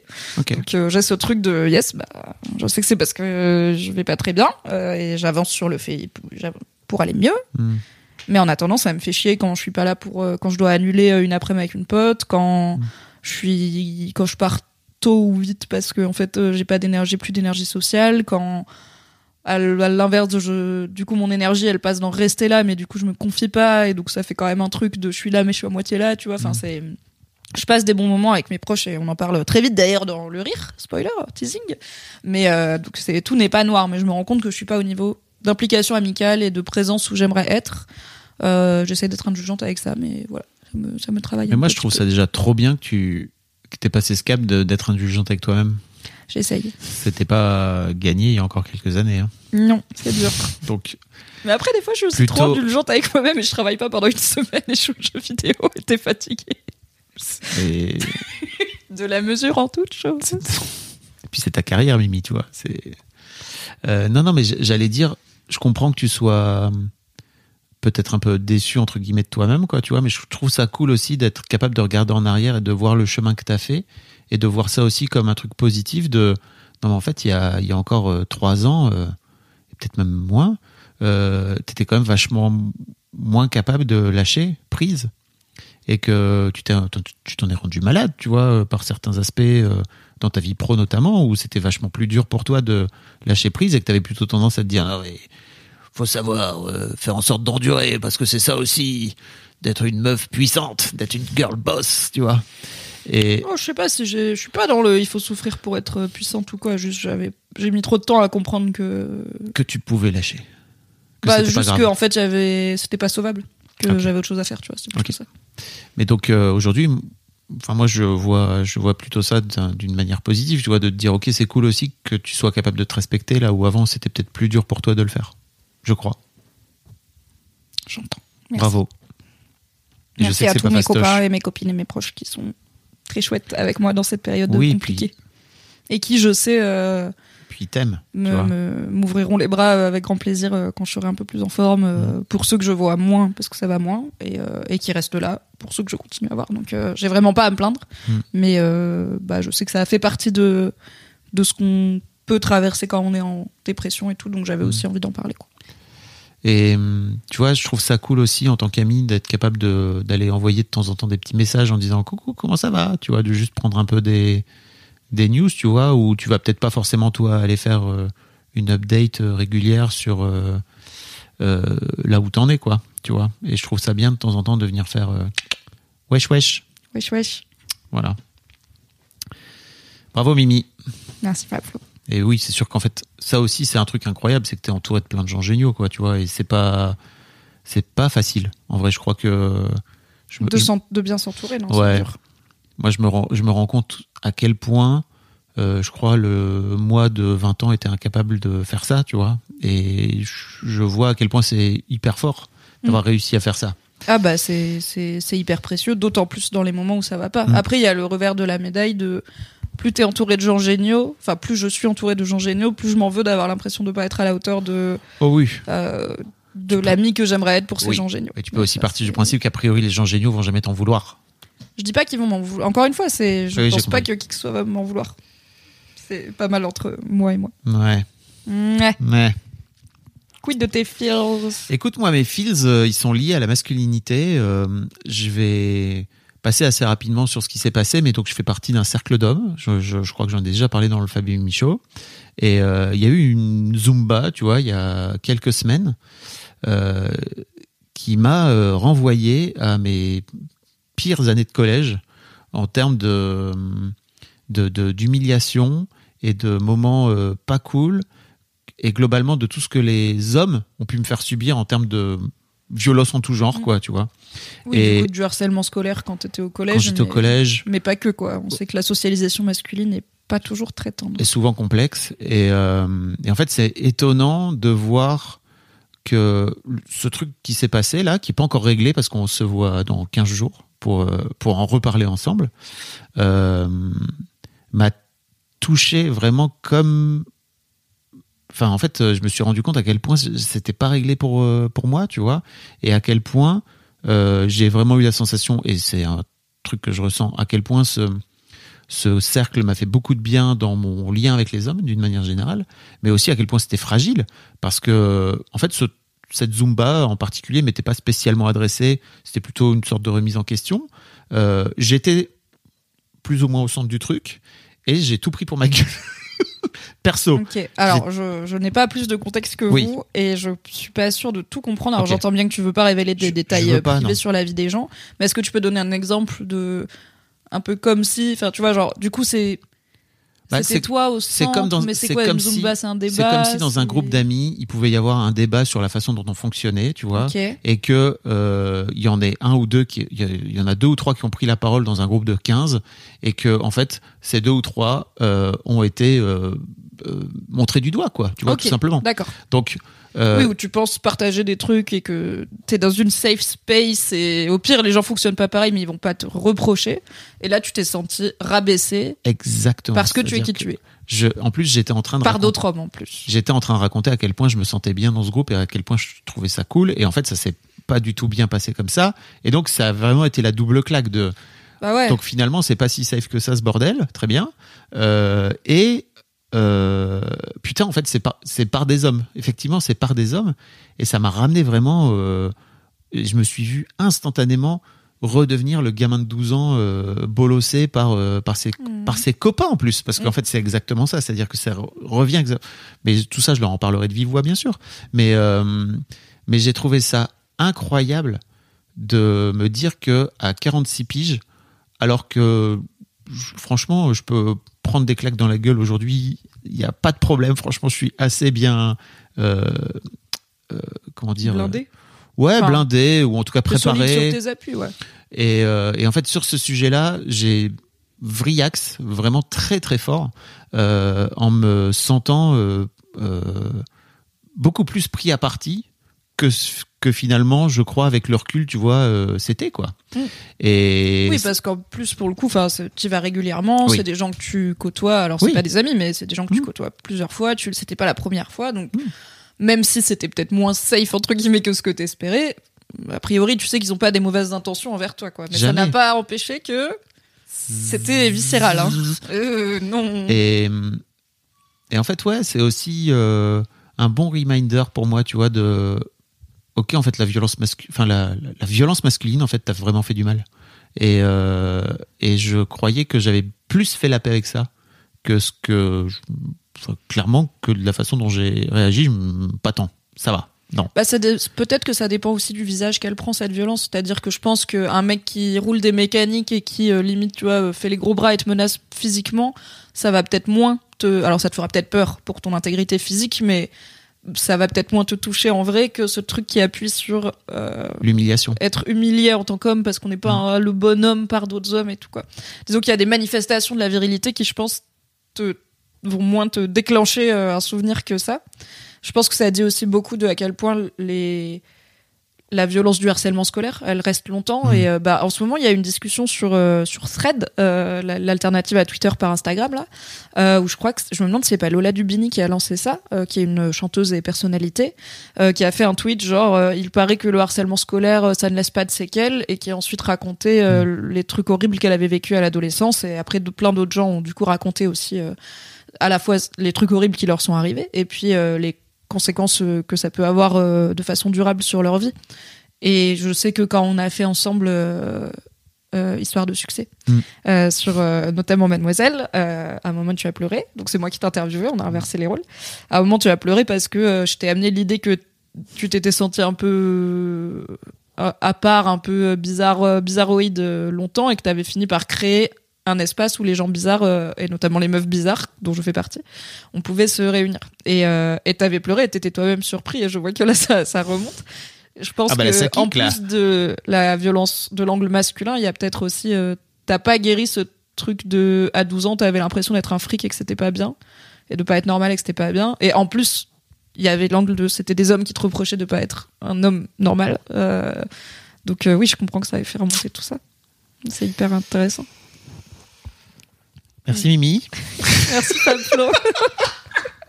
Merci de partager ça, c'est vraiment chouette et j'ai hâte euh, que tu me racontes ou pas, euh, mais j'ai hâte de que tu leur en reparles, Oui, que c'est tu que. guérisses petit à petit. En fait, ça va être intéressant euh, de vous. En fait, je me demandais si je vous en parlais avant ou si je vous en parlais, si j'en parlais ici avant ou après. Euh, mais je trouve ça cool d'en parler avant et de peut-être faire un petit follow-up sur euh, parce que euh, je sais que euh, la séance qui va avoir lieu, on va mettre tout ça à plat, va être très importante pour moi. Euh, par rapport à mon avenir dans ce cercle en fait tu vois parce que j'ai plus envie d'être entouré d'hommes euh, qui me qui me bolossent même si on- je sais très bien que c'est pas leur intention tu vois ça m'a je veux plus être là dedans quoi tu vois et je pense aussi à à tous les mecs qui sont peut-être dans des groupes d'amis où euh, ils sont un petit peu le bouc émissaire euh, le faire valoir, etc., ou qui peuvent avoir un peu ce rôle de c'est celui qu'on vient foutre un petit peu. euh, euh, celui à qui on fait des shampoings et ouais, et on lui roule un peu dessus. quoi. Ouais, et bah en fait, si vous êtes là-dedans, barrez-vous quoi. Vous, vous méritez mieux que ça, en fait, parce que tout ce temps que vous êtes en train de passer avec des amis qui n'en valent pas la peine, bah vous pourriez le consacrer à des ce qu'on racontait avant, à des gens qui en valent vraiment la peine et Et qui vous tire vers le haut. et en fait, vous avez qu'une vie et vous avez un temps limité avec les gens, donc euh, faites en sorte d'aller vers les gens qui vous respectent le plus possible pour qui vous êtes, quoi. Tu vois. Carrément. Bah, j'espère que ça va bien se passer. euh, Ça et je me dis que vu comme ça a l'air d'être sensible chez toi, si ça se passe bien, ça peut être aussi une belle étape euh, Oui. dans la guérison de ça. Tu vois, de... j'ai eu l'impression que des, enfin, en tout cas, j'ai ressenti cette sensation de quand j'avais 12 ans et que des mecs euh, qui étaient censés en plus être cool avec moi me faisaient me sentir pas bien. Ah bah, compte sur et moi. cette pour- fois-ci, je leur ai dit et ça s'est bien passé. Et surtout, compte sur moi pour venir leur expliquer aussi clairement que ce que je suis en train de vous expliquer là, ce que ça a fait en moi, quoi, tu vois, et de ce que ça a réveillé en moi. Oui, sachez Et- que tu vas pas arriver en disant Vous m'avez bolossé la dernière fois, excusez-vous C'est pas trop tout. T'es là, alors Laissez-moi vous expliquer ma vie. Et merci de me rappeler cette, euh, ce moment de l'épisode, effectivement, où tu m'as, tu m'as chopé dans l'histoire de succès. Malgré euh, nos années d'amitié, euh, je, je m'y attendais pas parce que c'était vraiment évident pour moi. Enfin, c'était. Ah, Je pensais que tu l'avais déjà formulé dans ta ça l'était pas du tout. Qu'est-ce qui te fait rire en ce moment, Fabrice? Eh bien, écoute, je n'ai rien. Ah, terrible Terrible, terrible Je, c'est n'ai- pas je, grave. je compte sur toi. Eh bien, très bien. Je vais proposer une activité de rire en groupe qu'on pourra aller faire, toi et moi, quand Oh. tu veux, puisque j'ai découvert. Alors, c'est un lieu à Paris, mais je pense que déjà, ça existe Mm. dans d'autres villes et qu'aussi, il n'y a pas forcément besoin d'aller dans un, un lieu dédié à ça, même si c'était très cool d'avoir un endroit dédié à ça. Donc, à Paris, à Bercy, il y a euh, un lieu qui s'appelle le 3 bis, qui est un endroit où tu peux réserver des salles à thème euh, en groupe avec tes potes. Nous, on était pour l'anniversaire d'une très bonne copine dans la salle à thème Friends, évidemment. Et en fait, tu réserves pour deux heures, par exemple. Et c'est un peu comme, tu sais, les BAM karaoké, où du coup, c'est un système où tu as une petite salle privative de karaoké pour chanter juste avec tes potes et pas avec euh, l'intégralité du monde qui te regarde massacrer Céline Dion. Et tu as une tablette où tu peux commander des verres Ouais. et tout, où vraiment, t'as rien à faire. Les gens, ils te les amènent à la porte et tout, c'est super. Et là, c'est pareil, sauf qu'il n'y a pas que du karaoké. On était dans genre un, un appart à thème Friends, donc genre décoré comme l'appart de Friends, parce que ma copine est fan de Friends, voilà. Ah bah oui. oh. Et il y avait une Switch, donc j'arri- j'arrive, il y a ma meilleure pote qui joue jamais aux jeux vidéo en train de jouer à Mario Kart. J'étais là, mais qu'est-ce qui se passe? On est où? Il y avait une borne d'arcade, il y avait des quiz, donc euh, ça te pose vraiment des questions et t'as des podiums auxquels euh, répondre euh, comme à la télé. Il y avait un blind test trop trop cool avec plein de playlists différentes. Et alors, je tiens à dire Tout que ça je- dans un même appart? Tout ça dans un même appart et t'as deux heures t'es là là on était cinq donc c'était entre guillemets le petit appart Friends mais t'en as un autre encore plus grand où tu peux monter jusqu'à 15 ou un truc comme ça c'est beaucoup tu sais d'after work de machin d'anniversaire et tout Ça me Et fait un en peu vrai- stresser à 15 personnes. je le ferai jamais à Oui, 15 oui, j'ai oui. pas autant d'amis avec qui je veux vraiment traîner en même temps Euh, mais là tu vois on était cinq et c'était Parfait. Alors qu'on est arrivé, le truc c'est que l'anniv de ma pote c'était le vendredi. Le vendredi soir on l'a fêté, c'est-à-dire on était au bar et j'ai pas commandé de bière sans alcool. Et le lendemain, après, m'en était à ce truc. Donc en soi, on arrive, on est tous un peu en gueule d'ub. On a tous 45 minutes de trajet pour y aller. Enfin bon, je suis pas arrivée dans la plus grande des formes, je t'avoue, mais c'est l'anniv de ma pote, on a réservé, Ouais. let's go, tu vois. Et en fait, mais au bout de 3 minutes, j'étais à fond sur le quiz. Après le blind test, j'ai dead ça alors que je connais rien à la musique, mais c'était que des sons que je connaissais, Quand tu vois. tu dis que tu as dead ça, Pardon, ça veut dire j'ai gagné. Je leur ai roulé dessus. J'ai une photo de moi devant le score du blind test avec marqué Mimi en haut pour prouver que j'ai gagné une fois dans ma vie un blind test parce que je suis nulle en musique et, et même les musiques que je connais, généralement, je les reconnais pas en ça veut blind peut-être test. aussi euh, dire que tes potes sont plus nuls que toi. Bah écoute, tu les connais. euh, Il y a notamment mon mec dans le groupe et mon mec il mixe et tous les vendredis il écoute les sorties de la semaine sur Spotify et tout. Mais j'ai gagné Bravo, le blind Mimi. test. On a fait un Mario Kart, c'était trop marrant. Et donc quand on voulait, on pouvait pareil commander sur une tablette. euh, je me suis livrer trois petits hot dogs et une pinte de cidre. On était dans un samedi boulevard du kiff. Et franchement, c'était trop fun. Et je pense que c'est donc c'est une autre copine qui a trouvé et réservé ça, qui est un peu notre euh, soirée je t'aime, qui est notre euh, spécialiste euh, activité. Mm. Vraiment, elle a une liste d'activités de fou à faire à Paris. Et elle a organisé tout ça. Moi, j'avais jamais entendu parler de ce lieu et j'étais un peu en mode, un peu comme toi, genre. Ok, est-ce que c'est vraiment marrant? Est-ce que ça va Mm. pas être un peu guindé? Est-ce qu'on se connaît tous assez bien pour que ça fitte? Est-ce qu'on va pas aussi payer hyper cher? Parce que, enfin, hyper cher. En vrai, par personne, ça va, mais ça fait quand même une somme. euh, c'est à peu près le prix d'une escape game, on va dire, ou un, peu, un petit peu plus cher, donc euh, 30-40 euros. 40 euros. ouais. Mais pour deux heures, donc euh, ça va.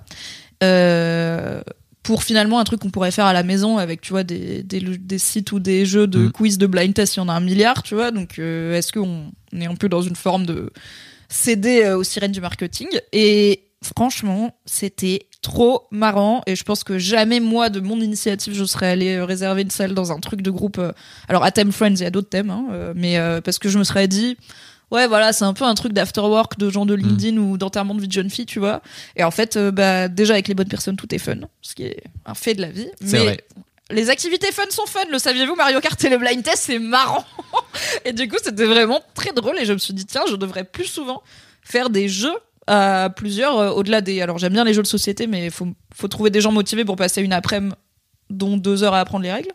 Euh, Ouais, puis c'est pas forcément marrant Oui, c'est intéressant, quoi. mais t- t'es pas, c'est pas Oui. tous les jeux où tu te tapes des Oui. grosses barres. Et là, vraiment, on s'est tapé des grosses barres, on s'est insulté quand machin avait la réponse avant au blind test. J'ai eu Céline Dion avant Soraya, j'ai eu My Heart Will Go On, alors que Soraya, elle est fan de Titanic de fou. Je lui ai dit, j'ai fait un tour d'honneur et tout. on a bien ri, voilà, on a bien ri, c'était très fun. tellement le connard que tu dois être. Un de ces quatre, Insupportable. Ah oui, mais On se fait une petite bande là. si tu on fais un tour d'honneur, 3-10. moi je te fais un croche-patte. Hein. Ah, bâtard Peut-être que je reconnaîtrai. Fais Ah gaffe bah, à ta- avant toi, Fais gaffe à ta cheville. les menaces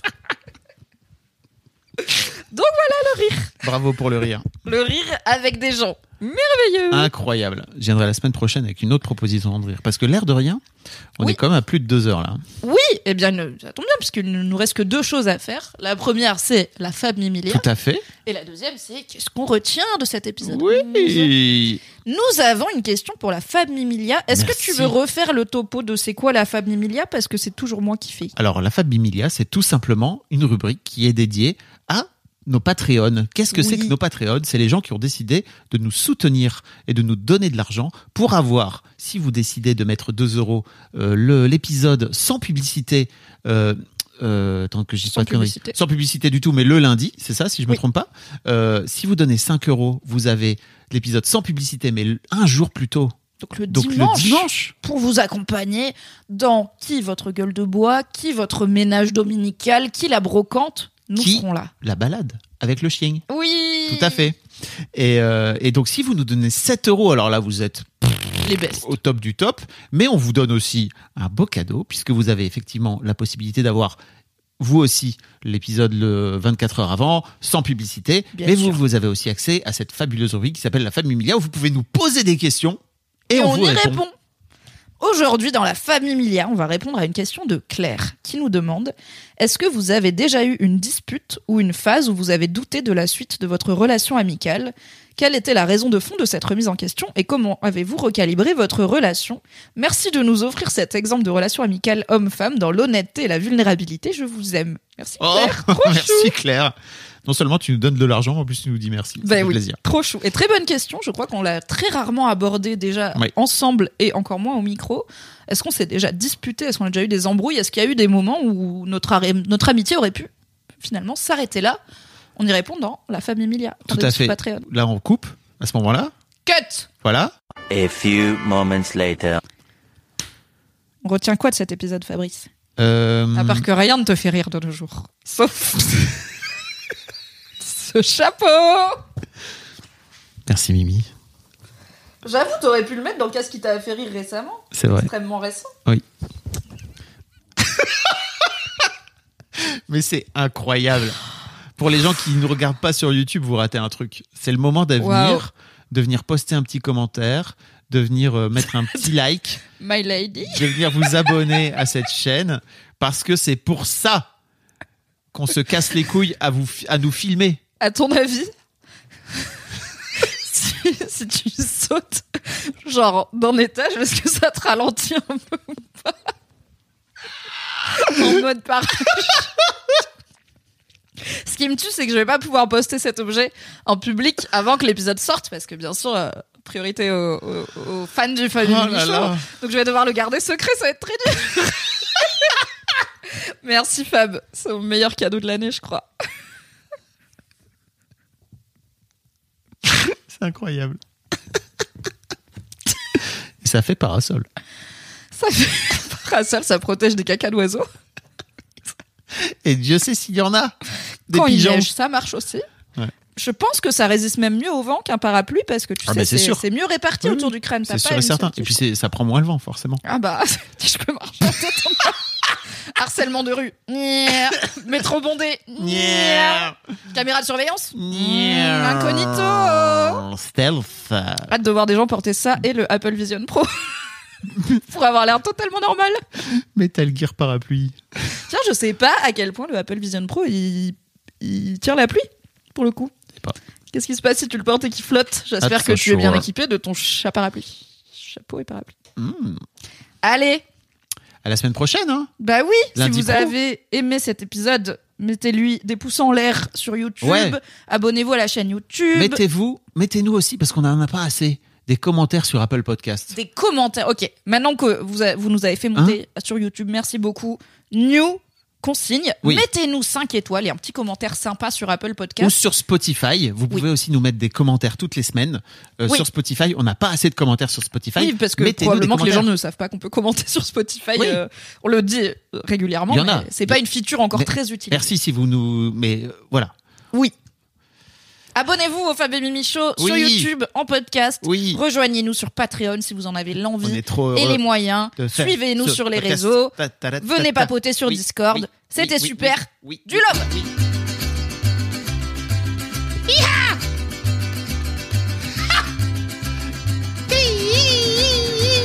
Oui, oui. Ça marche tellement bien avec les mariachis, putain